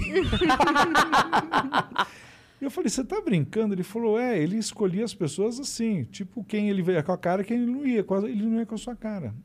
Eu falei, bom, não é o único também, né? Vamos falar a verdade. Não é estranho? Ele morreu, eu comecei a trabalhar direto na Globo, tive um contrato longo, fiz um monte de coisa, fiz mais três, quatro novelas, Uhum. fiz Zorra. Ele te travava. Ele travava, ele atrapalhou minha carreira. Deus o tenha e. Se Deus, né? Não sei também se é Deus que tem ele. Mas assim, eu também não tenho esse bode. Aham. Faz mal, que pena, né? Sim. É, talvez eu não tivesse aproveitado bem também. Uhum. Talvez tivesse ido para outro caminho, tivesse abandonado o teatro. Uhum. Não Não, as coisas aconteceram da forma que tinham É. que acontecer, né? Stand-up, né? É, estamos chegando, estamos chegando. Quando, qu- quando a Grace estava morando no Sul, ela me ligou um dia e falou: Olha, é o seguinte, eu estou muito fora da mídia, não está acontecendo nada, eu vou assumir o bar do Next, que é um teatro. E eu estou afim de fazer uma coisa lá, podia fazer umas coisas, uns negócios, umas coisas lá. Falei, tá, vamos fazer. Eu estava contratado da Record fazendo uma novela com o nosso querido Márcio Ribeiro, Acampamento Legal, uma novelinha muito bonitinha. E eu falei, é, tá, vamos lá, não sei o quê. O que a gente fez nos anos 80, que eram as arpias, né? Entrava Angela Dipp de mestre de cerimônias, entrava um quadro atrás do outro, é a Terça Insana. Foi uma versão 15 anos depois. Uhum. E, e da noite pro dia aquele negócio fez um sucesso monstruoso. Era meio bagunçado, mas fez um baita do sucesso. Os anos se passaram e eu cheguei para a Grace um dia e falei... eh, Não, eu fui para Portugal fazer o meu solo. E aí... eh, eu, eu, no, pera, deixa eu ver se era isso mesmo. Fui fazer solo em Portugal. É. E quando eu voltei, eu tinha, eu falei, eu tô afim de fazer stand-up. Vamos fazer o seguinte: você pode até cortar o meu cachê, mas eu queria fazer qui- só 15 minutos, entrar, fazer 10 ou 15 minutos e não tem mais personagem. Ela falou: não, isso não tem nada a ver com a Terça Insana. Terça Insana é de sketches, é de personagem. Eu falei: bom, então vou fazer em outro lugar. E eu tinha feito uma experiência com o Júlio Rocha, Uhum. que a Graziela Moreto tinha visto, não sei o que, o Rafinha, tal, tal, tal. E quando eu fui para Portugal, A que Moreto também é- era. é atriz, mas Não, conheço. estava querendo ir para o mundo do stand-up. Uhum. É, quando eu fui para Portugal fazer o meu solo, quem ficou no meu lugar nesse bar foi o Rodrigo Lombardi, que era casado com a Marcela Leal e que ocupou aquele espaço por duas semanas enquanto eu estava fora. E quando eu voltei, a Marcela falou: Pô, a gente podia usar isso aqui para fazer alguma coisa, não sei o quê, tal, tal. Como eu já tinha meio querendo sair da Terça Insana, aí conheci o Rafinha, e aí o Rafinha também, só que a Marcela e o Rafinha, eles não sabiam produzir espetáculo. Alguém precisava produzir. Beleza. Nisso, vou para o Rio de Janeiro fazer a Terça Insana. Estou lá. A Cris, ela não está prestando. Eu, eu vou embora. Você tá Não, doido? ela eu tô tá assim, conversando ela com tá ela, ela assim. tá assim, ó. Caiu um negócio na minha calça. eu Assim. fui limpar. A última vez que caiu um negócio na tua calça, você estava com 21 anos já. Uma cria. Não, não foi na calça que caiu. Ah, é, é, foi, Uepa! por- é melhor não, né? Prossiga, Aí- prossiga. Prossiga. Vamos Aí, continuar, vamos continuar. Estava eu lá tomando meu cafezinho na frente do teatro no Rio, vem Cláudio Torres Gonzaga. A gente tinha feito celebridade junto, a novela. Aí ele falou: "Cê- é o seguinte, Todo a gente dia está citam o fazendo. Cláudio Torres Gonzaga aqui. Ah, sim, ele é o, o grande mestre. Ele é. Ele falou: é o seguinte, a gente está começando um projeto aqui de stand-up comedy. Está afim de fazer? Tem tudo. a- o seu Lili tinha tudo a ver. Eu falei: tô. Eu falei: Gonzaga, porque a gente também está fazendo em São Paulo. Ele falou: é, eu falei com a Marcela, não sei o quê. Eu falei: então tá. Então começou meio junto Rio e São Paulo. Aí. é, então foi isso. Daí o Cláudio, a gente foi fazer, a Marcela fez com Será o Cláudio. ano? 2005. A Marcela e o Rafinha e eu, em ocasiões diferentes, fomos para o Rio fazer. E aí eu falei, então tá, então vou produzir um show pra gente aqui. E produzi um chamado Mondocane, que eram os meus personagens da Terça Insana, com Marcela e Rafinha no final. Quando você olhava para a plateia, tava Oscar Filho, Márcio Ribeiro, todo mundo que queria fazer stand-up estava na plateia. Pra ver. Para ver. Pra ver. É Pra isso que eu entender. quero falar. O Márcio Ribeiro, quando terminou o primeiro dia que ele foi, ele falou: Eu quero fazer isso. Uhum. Eu falei: Tá, vamos pensar, vamos trabalhar nisso, não sei o que, não sei o que. Aí, na sequência, já fui produzir o do no Beverly Hills. Aí já chamava Clube da Comédia. Ah, o Beverly já tinha, é? Já. O Já. Beverly foi do Felipe Fogosi. O primeiro dono foi o Felipe Fogosi, era um restaurante Uhum. com pratos inspirados em Hollywood. Aí depois ele vendeu, acho que para o Robson, direto já. Então já era um restaurante Conhecido. conhecido e tinha já, tava, já tinha show de comédia. Entendi. Não de stand-up, mas de comédia. Tinha uns meninos que faziam um show lá que era muito legal, que chamava Verbes Diriges. Você chegou a ver essa Não. turma? Eles tinham uma coisa que hoje eles não poderiam fazer, mas na época poderia. Eu não sei se vão cancelar a gente agora. Que era, chamava Conversa de Mulherzinha. Então entravam uns caras, executivos, eu fiz com eles, de executivos, eu falava, pô, te falar, viu? Hoje cheguei de manhã, meu chefe me enchendo o saco. O que você fez no cabelo? Então era uma coisa meio. Sabe, entendeu? Nossa, tá linda tua camisa, hein? Gostei muito. Então, é tipo, conversas de mulherzinha, era uma bobagem. No momento pro pessoal falar. Pronto, já passou, então a gente continua. E aí, é, então, o, junto começou, acho que é o, o Comédia em Pé, no Rio, começou, a gente começou semanas depois, também seguindo aqueles 10 mandamentos, os 11 mandamentos da comédia, e a gente começou junto. O Diogo Portugal já estava vindo muito para São Paulo fazer a Terça Insana, já Uhum. coisou. O Oscar veio com um texto que não era dele, logo tivemos que. Ele mesmo falando, isso já deu problema. E, e o Márcio, e aí a gente foi eh, fazendo o negócio. Então, tinha uma coisa que era muito maravilhosa que a gente fazia, e vazio, né? fazia para três, quatro pessoas. Na terceira semana veio um ônibus fazer uma festa lá dentro. E eram tipo umas 80 pessoas, Uhum. 40 pessoas. Essas 40 pessoas fizeram isso. E espalharam que existia esse show, Clube da Comédia. A gente começou a fazer o maior sucesso. A gente foi para o Mr. Blues. Chegou a fazer o Mr. Blues com a gente? Não, lá não. Aí no Mr. Blues é, ainda estava tava o Henrique Pantaroto, né? É, então meio não mesmo. Eu não E- cheguei a, a contracenar, É, a dividir é. o palco O com o Pantaroto. ainda estava no. Ah, porque assim, depois, quando aconteceu isso dessas 40 pessoas lá, bochechar, a gente falou, bom, então agora vamos estrear mesmo. Uhum. Né? Eu já tinha tido tipo, gasto o dinheiro para produzir mesmo, então vou fazer. Daí a gente fez uma noite especial que a gente queria o José Vasconcelos, que erroneamente as pessoas acham que foi pioneiro do stand-up, mas não é. Mas era um cara que seguia, que gostava do formato. Uhum. O Bruno Mota foi tentou ajudar a gente para levar ele, não deu certo. O Márcio Ribeiro também foi tentar, não conseguiu, ele estava muito velhinho. Aí a gente chamou a segunda geração, a gente chamou o filho do Renato Corte Real, que é o Ricardo Corte Real, que foi abrir. Um maior sucesso. E aí a gente começou o show. Aí começou a virar uma coisa profissional. Você falou que não foi o Vasconcelos, quem foi então? Não, o Zé Vasconcelos fez em 1959, ele fez um show chamado Eu Sou o Espetáculo, que era ele, um microfone contando piada com uma orquestra de 30 figuras. Não era stand-up como a gente imaginava. A Dercy fazia esse formato, o Zé Vasconcelos, o Jô, o Chico Anísio, todos os comediantes, o, Zé o Grande Otelo, Uhum. no teatro de revista. Mas o, do- o que a gente chama de começo de stand-up em 2005 é porque foi quando juntou um grupo de Sim. pessoas fazendo isso. Se tivesse juntado Zé Vasconcelos, Jô Soares, Chico Anísio e Dercy num único show, a gente não seria pioneiro, não é? Mas não, o pioneirismo está a gente assumiu o nome O grupo. stand-up, não era mais o one-man show, e sim Uhum. stand-up. Você sabe que o Zé Vasconcelos era famoso por ter um cacete enorme, né? Diz que era um problema no teatro de revista, porque ele ficava comendo o pessoal. Obrigado, Dani. Valeu, Dani. Ficava comendo o pessoal na hora de entrar. É essa fama. Isso é só um... Só um adendo. Ficava fazendo... Faz ASMR. Não sei se é verdade, viu? Porque não é do meu tempo, mas diz que às vezes estava esperando a Vedete descer a escada, a Vedete estava chupando ele. Será que é verdade, Cris? Você que é mais experiente no ramo sexual. Olha, fogo na pessoa. Eu, eu não sei se era, mas eu espero que ele também chupasse a vedete, porque afinal de contas é justo. Oh, né? Vamos lá, né? Cada É uma justo. melhor que a outra. Aliás, sabe que a minha madrinha no show business é uma, uma grande vedete. É uma vedete? Lilian Fernandes, pode procurar foto.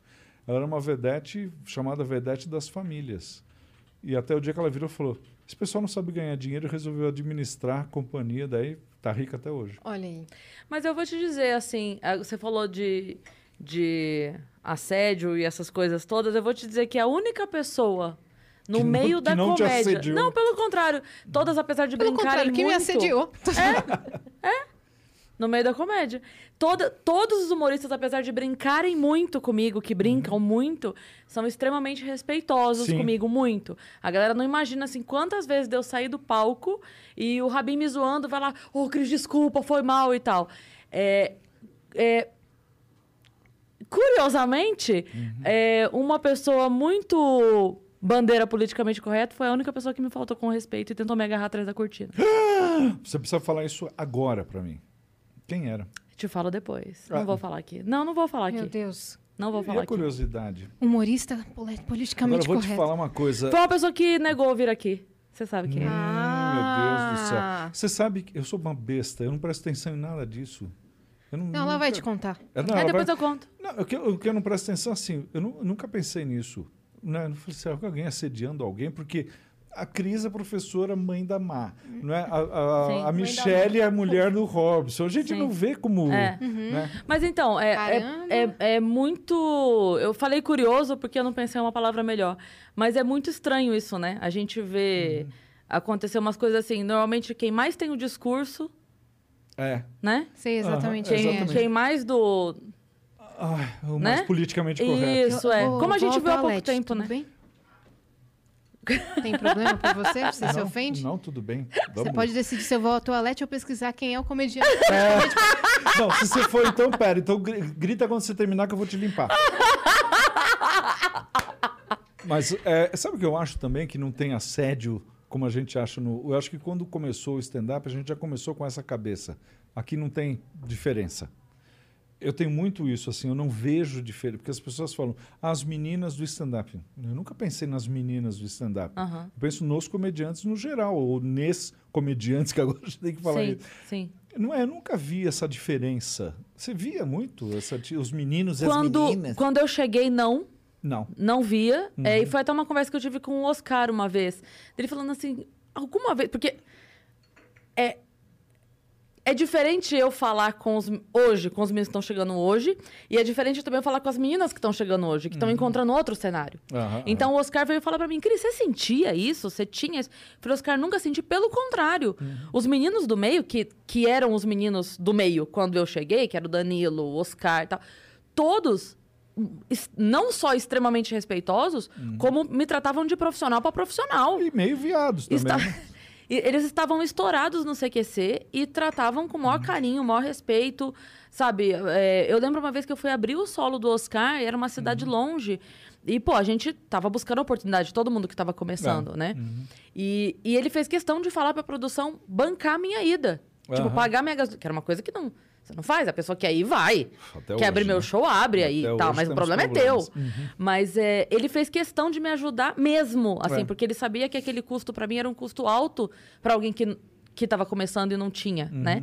E ele fez questão de bancar. Eu nunca esqueço disso, assim, dessa. Mas uma coisa que eu é, que eu já percebi é que às vezes pode acontecer da pessoa cobrar um, um olhar pra ela que ela mesma não tem com ela, Uhum, de profissionalismo Entendi. sabe? Então, assim, é, eu não sei se eu posso dizer ah, isso, porque eu sempre tive uma postura profissional com todo Sempre. mundo. Você sempre, foi muito. Então, é, aconteceu uma vez pra nunca mais. E foi só, e foi bem escroto, inclusive, no momento. Mas, assim, com todo mundo sempre foi extremamente respeitoso. Então, eu não sei se eu posso dizer. é, Fala, parece que eu tô chorando, né? Não, o meu cílio dobrou. É, eu não sei se eu posso falar que não tem ou que tem, porque eu, eu posso responder por mim. Eu posso falar por mim.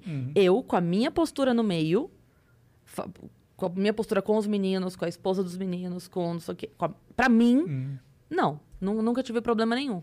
Nem de, de, de preconceito, ou de machismo Não, comigo, não. ou de não sei o quê.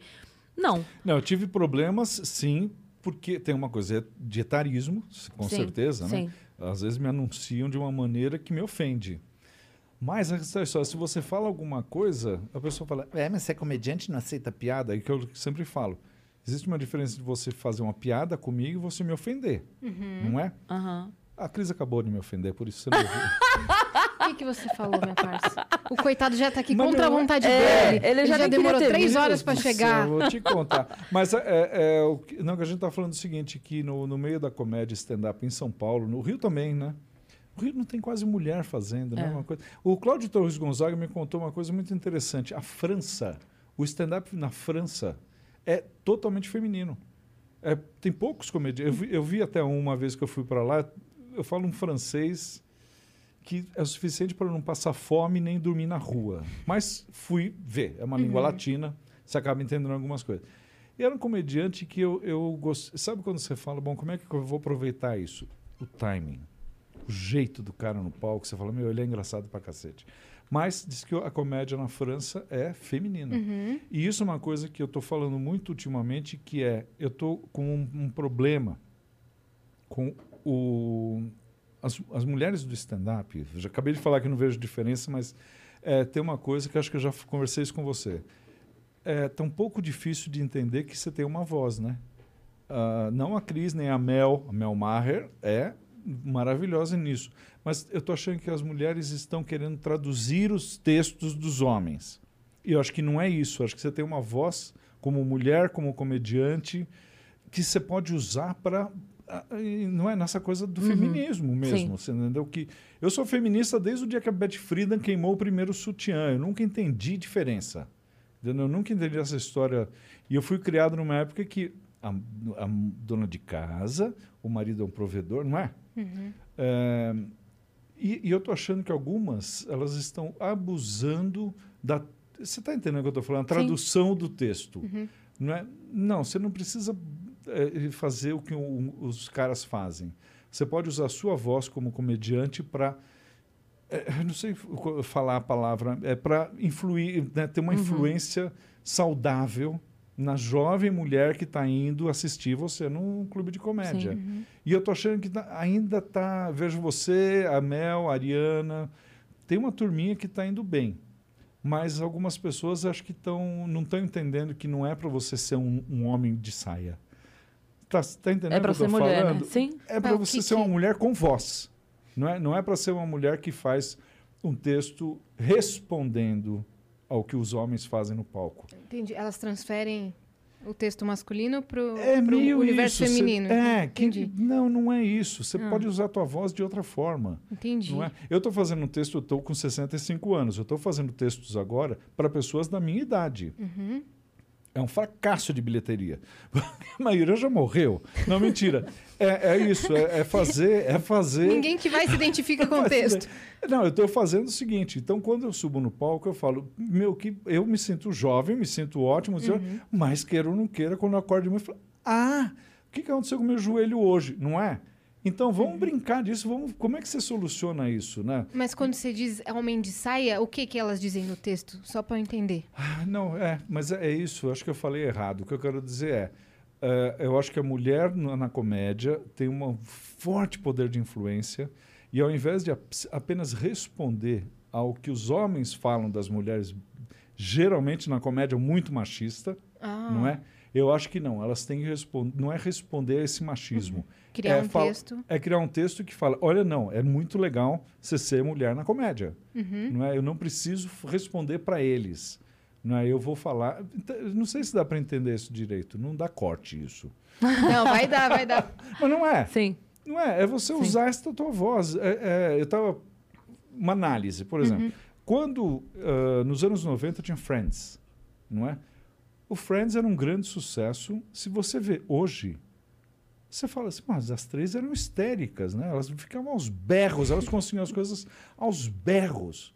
E daí você vai seguindo, porque é muito legal, elas são grandes atrizes, tal, tal, tal. E daí vai chegando no final do Friends, você fala, pera um pouquinho, deixa eu ver se eu entendi. A Mônica é um grande sucesso, né? É uma mulher de um grande sucesso, é uma grande chefe. Ela e o marido, que é o Chandler, eles vão morar numa casinha no subúrbio e criar os seus filhos, ok? A Rachel, ela consegue ser a filhinha de papai que vira uma executiva da Louis Vuitton em Paris. Era a hora do Ross virar e falar: não, então eu vou para Paris e vou estudar geologia, não é? Não vou ficar aqui. Não, ela, ela abandona isso pelo amor do Ross. We're on a break. Você assistiu Friends? E a Phoebe, que era mais livre, você entendeu? Que era morou na rua, a mãe se suicidou, ela rompeu com a família, rompeu com a irmã. Ela termina casando de véu e grinalda. Então, assim, parece que os Estados Unidos parou, né? Voltou 50 anos. Essa foi a impressão que eu fiquei do Friends. Aí você assiste 15 anos depois, Dalton Abbey, onde as mulheres são poderosas. Você assistiu Dalton Abbey? Não. Elas são poderosas. Mas Em já ouvi 1914. ótimas referências sobre a série. Não é? Porque é a mulher de hoje. A mulher de hoje é poderosa, você entendeu? Ela está em, em pé de igualdade, é ridículo falar, mas é isso. Acabou essa diferença. Para Uhum. mim, pelo menos, acabou. E as mulheres do Dalton Abbey, elas são sem a gritaria da Rachel, sem a- o, né, o, o pico da Mônica. Elas simplesmente elas são poderosas. Ponto. Uhum. É isso Glória Maria Feelings. é, Glória Maria Feelings, e é, e é isso que eu estou falando da comédia, entendeu? As mulheres da comédia elas têm que ser poderosas, como muitos dos homens da comédia são. Só isso. Só por ser. E não. E falei. E não- Pronto. Você entendeu, Dani, o que eu falei? Não é isso? não, mas eu não sei se eu estou falando pirando, mas eu acho um pouco isso. Eu acho que é, vejo grandes textos. A Cris é uma que tem textos maravilhosos. Já teve até problemas, né? Com o, o textos orientais que você fazia, que deu até gente falando. Teve "Ai, uma eu vez. me ofendi com isso. Você ofendeu, Teve idiota. uma vez, teve uma vez lá no Beverly. Mas foi uma pessoa só da plateia. Não Não, foi no Frei Caneca com 700 pessoas?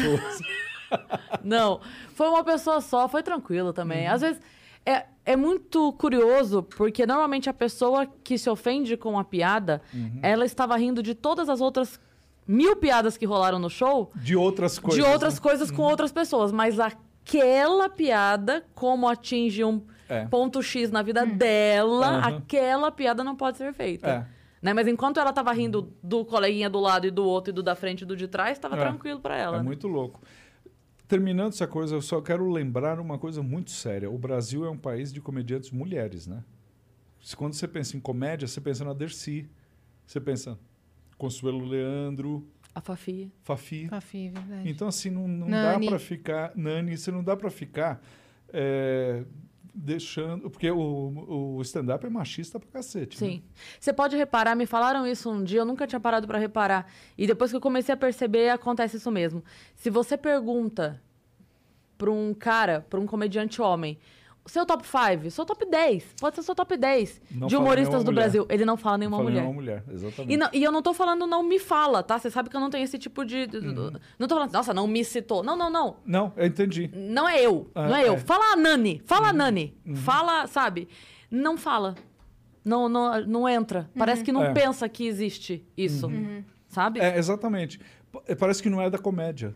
Parece que é, É, um grupo à é. parte. Se, se né? paga Mas você menos sabe- pra mulher na comédia também? Não. Não, isso não, não. isso não. tem. Isso não tem Ah, tá. mesmo. Isso Não não, tem mesmo. mesmo. É o A- valor do festival é valor do festival, acabou. Aham. Mas Até, é, até em evento corporativo é a mesma coisa. é a mesma coisa. Ah, então É a ótimo. mesma coisa. O que Ótimo. pode acontecer é a pessoa que tem um alcance maior ou menor, mas aí, sabe? O que É o- aconteceria aí se é você outra- fosse É outra maior que coisa. outra pessoa? É, é, por exemplo, assim, vai, a noite no Risorama. Aí na noite que tem o Rassum e eu e mais três, a gente sabe que o Rassum tá ganhando um cachê mais. maior. Mas se eu tiver na noite que tá a Tatá, ela também tá ganhando mais do que eu. Então, n- não é, É normal. não é ele É gavetas. Sim. São Isso, gavetas. é. Acontece com o é, pessoal da internet Mas também. eu ia falar que é, na comédia demorou um pouco pra gente ter mulheres normais. Vou, vou esmiuçar. Uhum.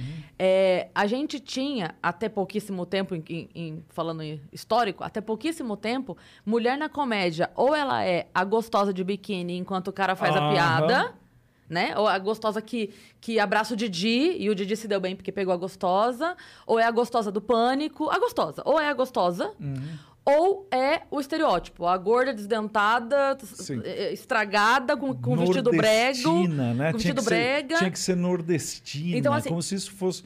É, é ridículo, né? E aí você não tinha a mulher normal. Só, É. só a mulher comum. Só que não é gostosa, mas que não é. Sabe? Só, só, Mas isso, só é, normal. isso é, um hiato, his- é um hiato histórico, né? Você sabe, porque Sim. até o governo militar, até a ditadura, sim, as, a Dercy Gonçalves nunca foi considerada bonita. A Emma Dávila não era bonita. Tinha a Violeta Sim. Ferraz, que era oficialmente uma mulher feia.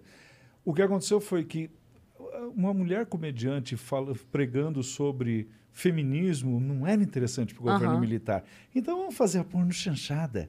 Um monte de mulher pagando peitinho. E aí, claro, afundou a comédia feminina Sim. no Brasil, porque já foi muito poderosa. E eu- é, é curioso como o stand-up trouxe isso muito forte, né? Porque assim, você olha, os meninos do stand-up não tem um galã. Não tem Não. galã. E aí. Então, eu, sou, eu sou o mais bonito. então a gente. Sabe, quando você olha e fala assim, cara, tá tudo bem ser só uma Uhum. mulher comum falando de coisas comuns, porque tem homem comum falando de coisas comuns. E é isso, é só vida. É. É só isso. Você não tá esperando que, sabe, chegar lá e falar assim, então quando eu posei na revista. Não, Ah, não. sabe? É- são só histórias comuns que eu tava lá lavando minha roupa e eu tava lá dirigindo e eu tava lá pegando um metrô, sei lá. Aham. Então acho que deu essa, essa nova cara, sabe? Deu, deu essa, Essa nova, nova- cara, do mesmo jeito como o Chicó abriu para um mundo que era quase proibido, né? Falar Sim. sobre gay na- no stand-up era uma E piada. ele fala tão lindamente. Meu Deus, como é As incrível. histórias Chico. dele são Então, incríveis. sabe, então, é- sabe, é isso. É, Ele foi gente- nosso primeiro convidado. Verdade. Verdade. É, Ele estreou o Vênus. Por isso que vocês, em vez de estar no jardim, vocês estão aqui, né? Porque não- Faliu. né? Mas é, é, eu acho que a, a comédia stand-up está melhorando, mas eu acho que vai ter uma peneirada. Sempre a gente está esperando essa peneirada, porque tem muita Mas ela gente... é porque ela acontece aos poucos, a gente não percebe muito. Pode ser. Qual que vai ser a Mas se próxima você parar- fase? A próxima fase do stand-up? Desculpa te cortar. Como Você assim? ia falar, você parar pra pensar. Não, só ia falar que se parar pra pensar, muitos nomes que a gente era acostumado a conviver já não estão mais. É que É. a gente só lembra dos que continuam. Aham. Mas ela vai, essa peneira vai acontecendo. Não, e tem gente nova que eu acho. Eu falei do Chicó, esqueci de falar do Tiago Ventura, que também abriu uma porta para um público que não ia para o teatro. Sim. Não é? Sim. E está indo. Sim. Então, assim, são, são essas pessoas que agregam coisas boas pra gente. Sim. Eu tô quase deitando aqui, você tá reparando? Tô deitando. Mas É o não seu é... Você tá que entediado? Hã? Tá entediado? Não, tá não, ah, essa se vingou, né? Mas não é isso. Então, assim, a gente. Isso também. Você falou a próxima fase do stand-up, talvez não seja isso, dar uma nich- nichada.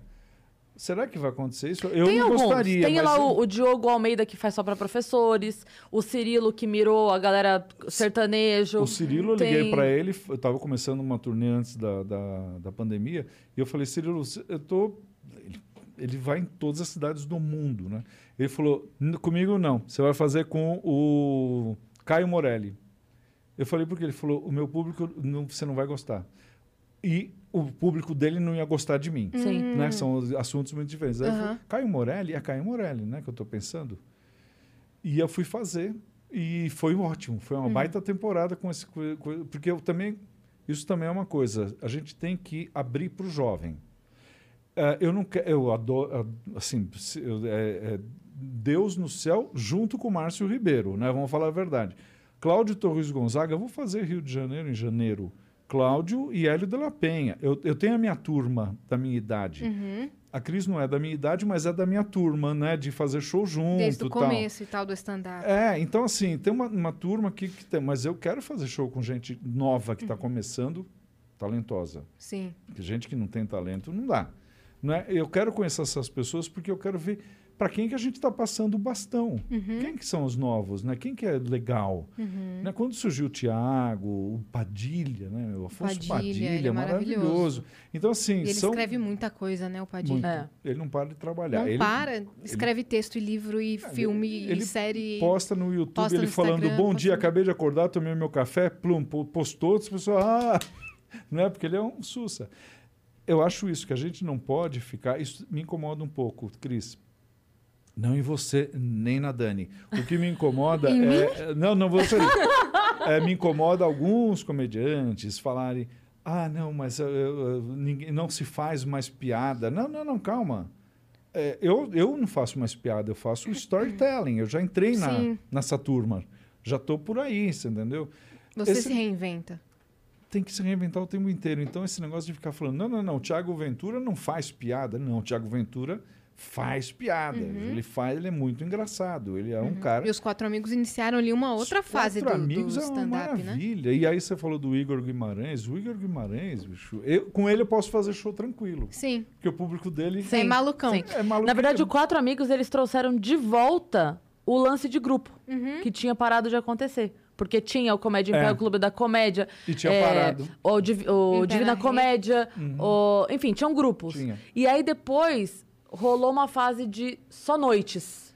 Noites, noites, É. noites, Solos. noites. O grupo, solos e noites. E os grupos foram parando de existir. Uhum. O Quatro Amigos reacendeu o lance de grupo de novo. De E lotar aí- teatro com grupo, Com né? grupo. É. É. Não eram, Exatamente. não eram Exa- noites é de isso. elenco. É, não, não, tinha, não tinha grupo de comédia. Não tinha Você- mais. É uma coisa que eu não sei, não, não sei a tua opinião, porque eu nunca perguntei.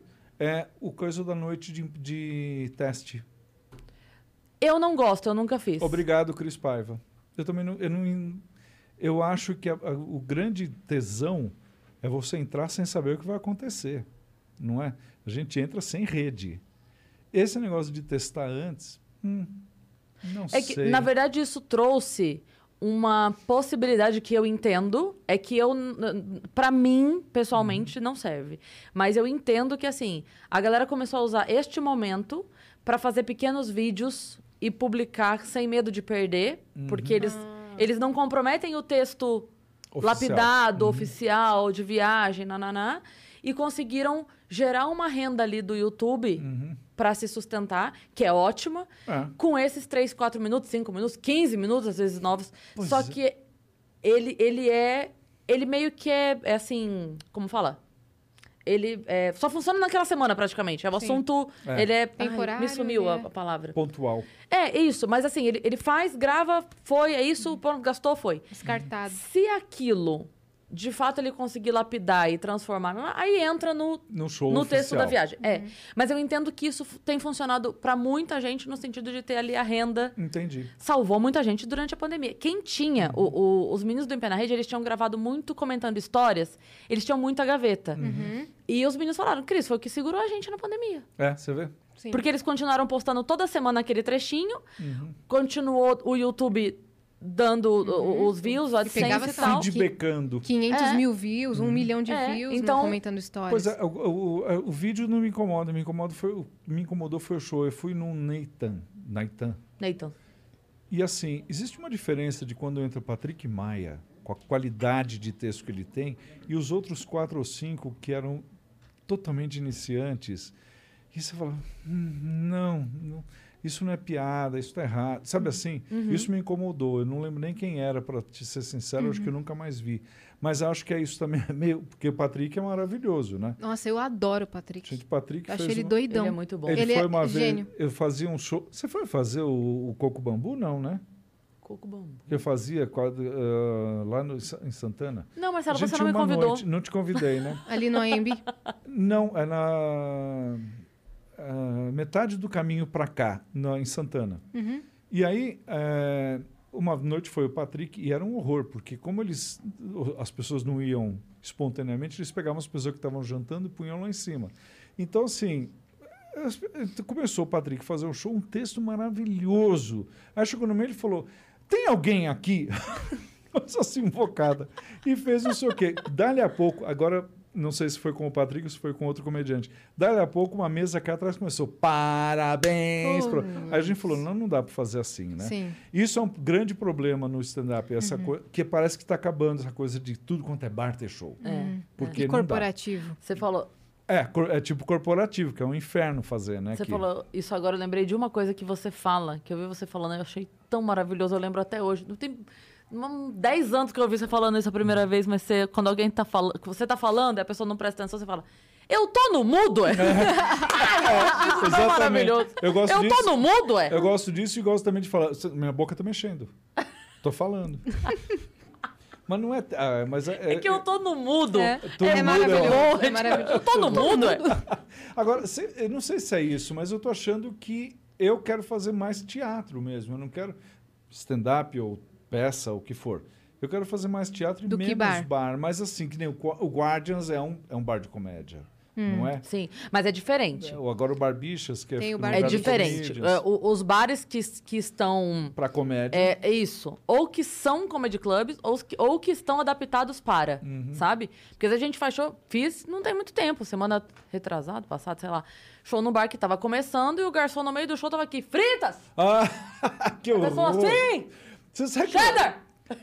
Falando, Oi, eu tô no mundo. É, eu tava uma vez em Recife fazendo show com o Murilo Gun, Ben Ludmer, e aí a gente era uma pizzaria, não sei se chegou a fazer lá. E atrás era Onde o é? forno, Recife. Não. E aí eu lembro que eu tava dando meu texto, meu texto, e o cara falando meia calabresa, meia mussarela, então eu tava falando. Então, mas daí eu cheguei no lugar e meia calabresa, meia mussarela, a plateia falou: manda calar a boca, manda o pessoal calar a boca, porque é- é um horror, né? Você fazer... Tem que ter atenção, né? Tem que ter. É, uma vez também numa, numa pizzaria, o Rafinha subiu no palco, bem no comecinho do Clube da Comédia, ele subiu no palco, começou a falar, um casal fez assim, e virou de costas para ele. Ficou triste, puto da vida, velho. foi triste. É, mas micos, né? Isso Não, mas assim, a, a pessoa não querer e virar de costas, tá. caguei. Uhum. Caguei. O problema é a pessoa atrapalhar. É, é. Entendeu? É. Se tu não quer olhar pra minha cara, eu, eu também não queria. Mas a gente tem Pois é, que mas olhar. você sabe que... Mas é que só uma- não atrapalha, Mas né? acho uma falta de respeito fazer É, isso. claro. Uma falta de É, respeito. eu acho uma volta de respeito. Nos Estados Unidos tem uma coisa que o comediante abre para banda. Né? YouTube vai fazer um show, um comediante vai e abre. Eles têm esse hábito, como é que chama isso? Essa cultura. Uhum. Aqui não. E uma vez chamaram eu, a Grace e a Angela Deep, ainda nos anos 80, para abrir para o RPM. O, o RPM chamou. RPM? Ou era uma outra banda? Não sei. É, não deu. Entendeu? Porque no que a gente entrou, começou uma gritaria. Sai! Suas puta! Tira esse viado! Era uma gritaria que a gente não conseguiu fazer. Então, essa cultura a gente não, não trouxe. Já tacaram coisa em você? Em evento corporativo, sim. Oi? É, evento corporativo, me atiraram. Eu fui fazer. é, a gente foi para a mesa numa reunião na empresa e veio a presidente da empresa. Eu falei, nossa, estou bem na fita. Ela falou, tudo bom, Marcelo? Que prazer ter você com a gente na nossa festa de fim de ano. Deixa eu explicar uma coisa para você. O público que vai estar lá é um almoço, é um churrasco e é um público que a gente chama de chão de fábrica. Então, são umas pessoas um pouco mais simples. Então, eh, você vai ser o nosso mestre de cerimônias. A gente pede para você não sofisticar muito o, o o texto. Eu falei, claro, mestre de cerimônia, mestre de cerimônia. Com vocês, Cris Paiva. E fomos lá no sei o quê. E era, eu, e era uma- um, um grupo de pagode. Eu não lembro qual era o nome. Eu não sei se era só para contrariar. Era um grupo de pagode. Eu comecei a fazer... Assim, eles começaram a tacar lata de cerveja Meu em cima de Deus. mim, cheia. Não é? Você ficava desviando, não sei o quê. Eu fui fazendo o que eu tinha que fazer, estava ganhando uma bela de uma. Ah, era um cachê monstruoso. Eu sabia que barato sai caro. Como é que é que você sempre diz do evento corporativo? A gente cobra o preço que a gente, é, da gente não querer ir. É, não é o é, show. é, exatamente. Eu falo, o show, o show é barato. É. O show você vai fazer no bar, o cara fala, quanto é o show? Você fala, show, show é barato. Aham. A, a gente cobra no evento corporativo o preço de não querer ir. Exatamente. Porque vai ser enrascada. Vai ser enrascado. E assim, atacavam espetinho, né, assim, farofa, aos berros, as pessoas aos berros. O- fa- falamos de assédio, né, os caras passando a mão nas, nas mulheres, elas não sei o quê. Aí tinha uma hora que eu tinha que sortear uma televisão. Então, obviamente, tiraram a televisão de dentro para eu poder carregar, era só a caixa. Uma, televisão desse tamanho. Então entrou uma. No que eu entrei com aquilo, eles voaram no palco e começaram a rasgar o negócio, a puxar não sei o quê. Aí tinha que entrar o pessoal do samba. Né? Daí eu olhei para o lado e falei, e agora eles falaram. Não, não, não chama, não chama. Eu falei, chamo sim. E aí, quando eu saí, eu falei pro vocalista. É um cara famoso, eu não consigo lembrar o, o nome da banda. A banda era famosa. Eu falei, gente, desculpa, se eu fiz, a- se eu me meti nessa, não vão me abandonar agora. E eles entraram, e na hora que eles entraram, foi. Acho que precisava ter um escudo na frente, porque o Doideira. pagodeiro entrou. Você imagina as meninas da empresa. Foram tudo para frente, imagina os caras. Então, sim, foi um caos. Eu lembro que a mulher me pagou em dinheiro num saco. Tipo, dinheiro vivo. Tipo, Você saiu de lá carregado. Sai de lá carregado. Eu devia ter desconfiado quando eles chamaram o presidente da empresa para falar, a, a presidente da empresa para falar comigo. Não é? Já era para ter desconfiado. Uhum, pra, te te dar mais segurança, pra Ó, te A gente tem convencer. uma mensagem aqui.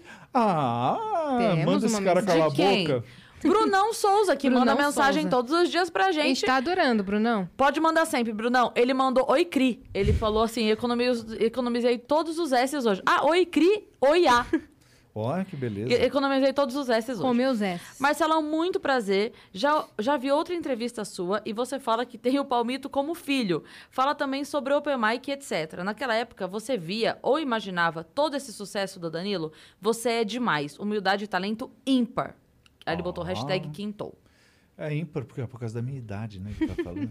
É, quando o Danilo apareceu, a gente sabe, na hora, você fala. É isso que eu te falo, você, o talento se reconhece. Sim. não é? E na hora, o primeiro dia que ele foi, era de tarde. Foi de tarde. A Marcela Leal que levou o Danilo. Ele subiu no palco eu falei: Meu, esse menino é muito bom. Ele é muito bom, ele é muito engraçado, ele tem uma figura muito engraçada. Agora não tem mais porque tá velho, mas na época ele era jovenzinho.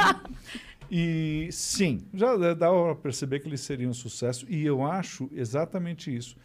É, já falei isso várias vezes. Nunca, desde que eu me conheço por gente, e eu nasci no dia que meu pai comprou a televisão, eu nunca tinha visto na minha vida, dentro do show business ou apreciando o negócio, nunca ninguém fez tanto sucesso em tão pouco tempo quanto o Danilo. Primeiro no palco, na sequência na televisão, na sequência no próprio programa. Ninguém. Foi um sucesso. Tinha uma história do Moacir Franco, que o Moacir Franco era um cantor, comediante, showman, e na noite que ele estreou no- na TV Excelsior, no dia seguinte ele era a maior estrela do Brasil. O Danilo também foi isso, você entendeu? Do dia para a noite ele virou a maior estrela no Brasil. E ele está no meu testamento. Você sabe essa história? Não. Sim, o Danilo está no meu testamento. Está lá escrito: quando eu morrer, eu quero ser cremado e quero que pegue as minhas cinzas e jogue na cara dele. pra parar de me encher o saco. Ah, eu achei que. Eu achei que a Má estava. Ó, Má, você não tá. A Má não tá. A Má, o máximo que ela vai ganhar é um carro. Tá bom. Você sabe que eu adoro carro, né? Eu adoro carro. E eu- voltando ao Danilo, e eu, eu, eu- sempre gostei de carro. E aí um dia a gente estava saindo do Comedians e eu tinha uma caminhonetezinha e ah, tinha- tipo assim, na quarta-feira eu, ah, eu fui com o meu carro, que era um Citroën, para Band. Na sexta-feira a gente fechou no Comedian e o Danilo falou: Você podia me dar uma carona? Eu falei: Claro. E daí quando apareceu uma caminhonete, ele falou: Esse é teu carro? Eu falei: É. Ele falou, mas não, era, não é um carro prateado? Eu falei, não, aquele é outro carro. Ele falou, você tem dois carros? Ele não entendeu. Eu falei, meu querido, se eu pudesse, trocava de carro toda semana. Mas não é o Meu caso, filho, eu né? tenho 40 carros. Eu adoraria, eu já tive carro antigo, já tive várias coisas. Hoje, Eu hoje você tá carro. com qual, qual carro? Bom, Versa, Nissan Versa. Aceito o patrocínio da, da, Da da Nissan. Nissan. Muito que bem. Não é? Porque eu adoro um belíssimo carro. E aí, em que momento que você foi pro Agora é Tarde? Foi um teste. né, que teve, é, fiz eu, Rogério Morgado e mais alguém que eu não lembro Ah, o Morgado era. fez o teste? O Morgado fez o teste. Qual que era o perfil que estava sendo buscado? Não tenho ideia, porque era bem diferente, né? Sim.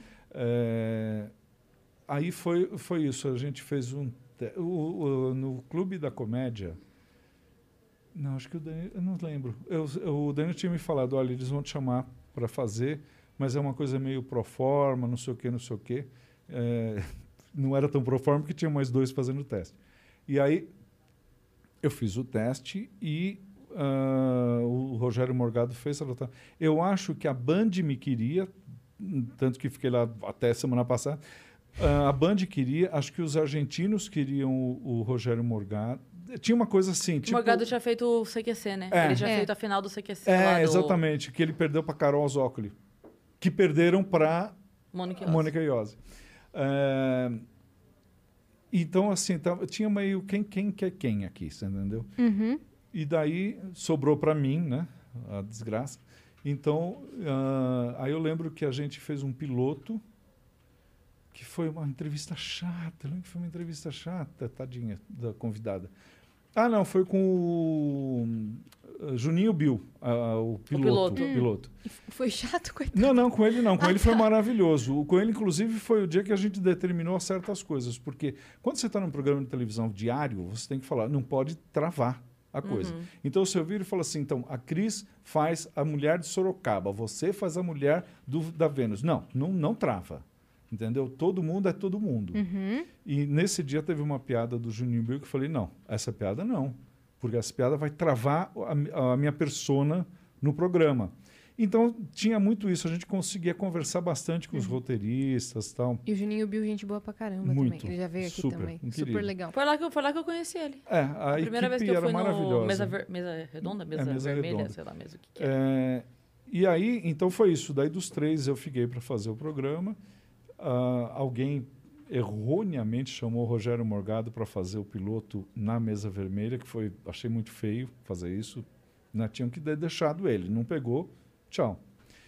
E aí começou, e daí fiquei lá, fui contratado 753 anos.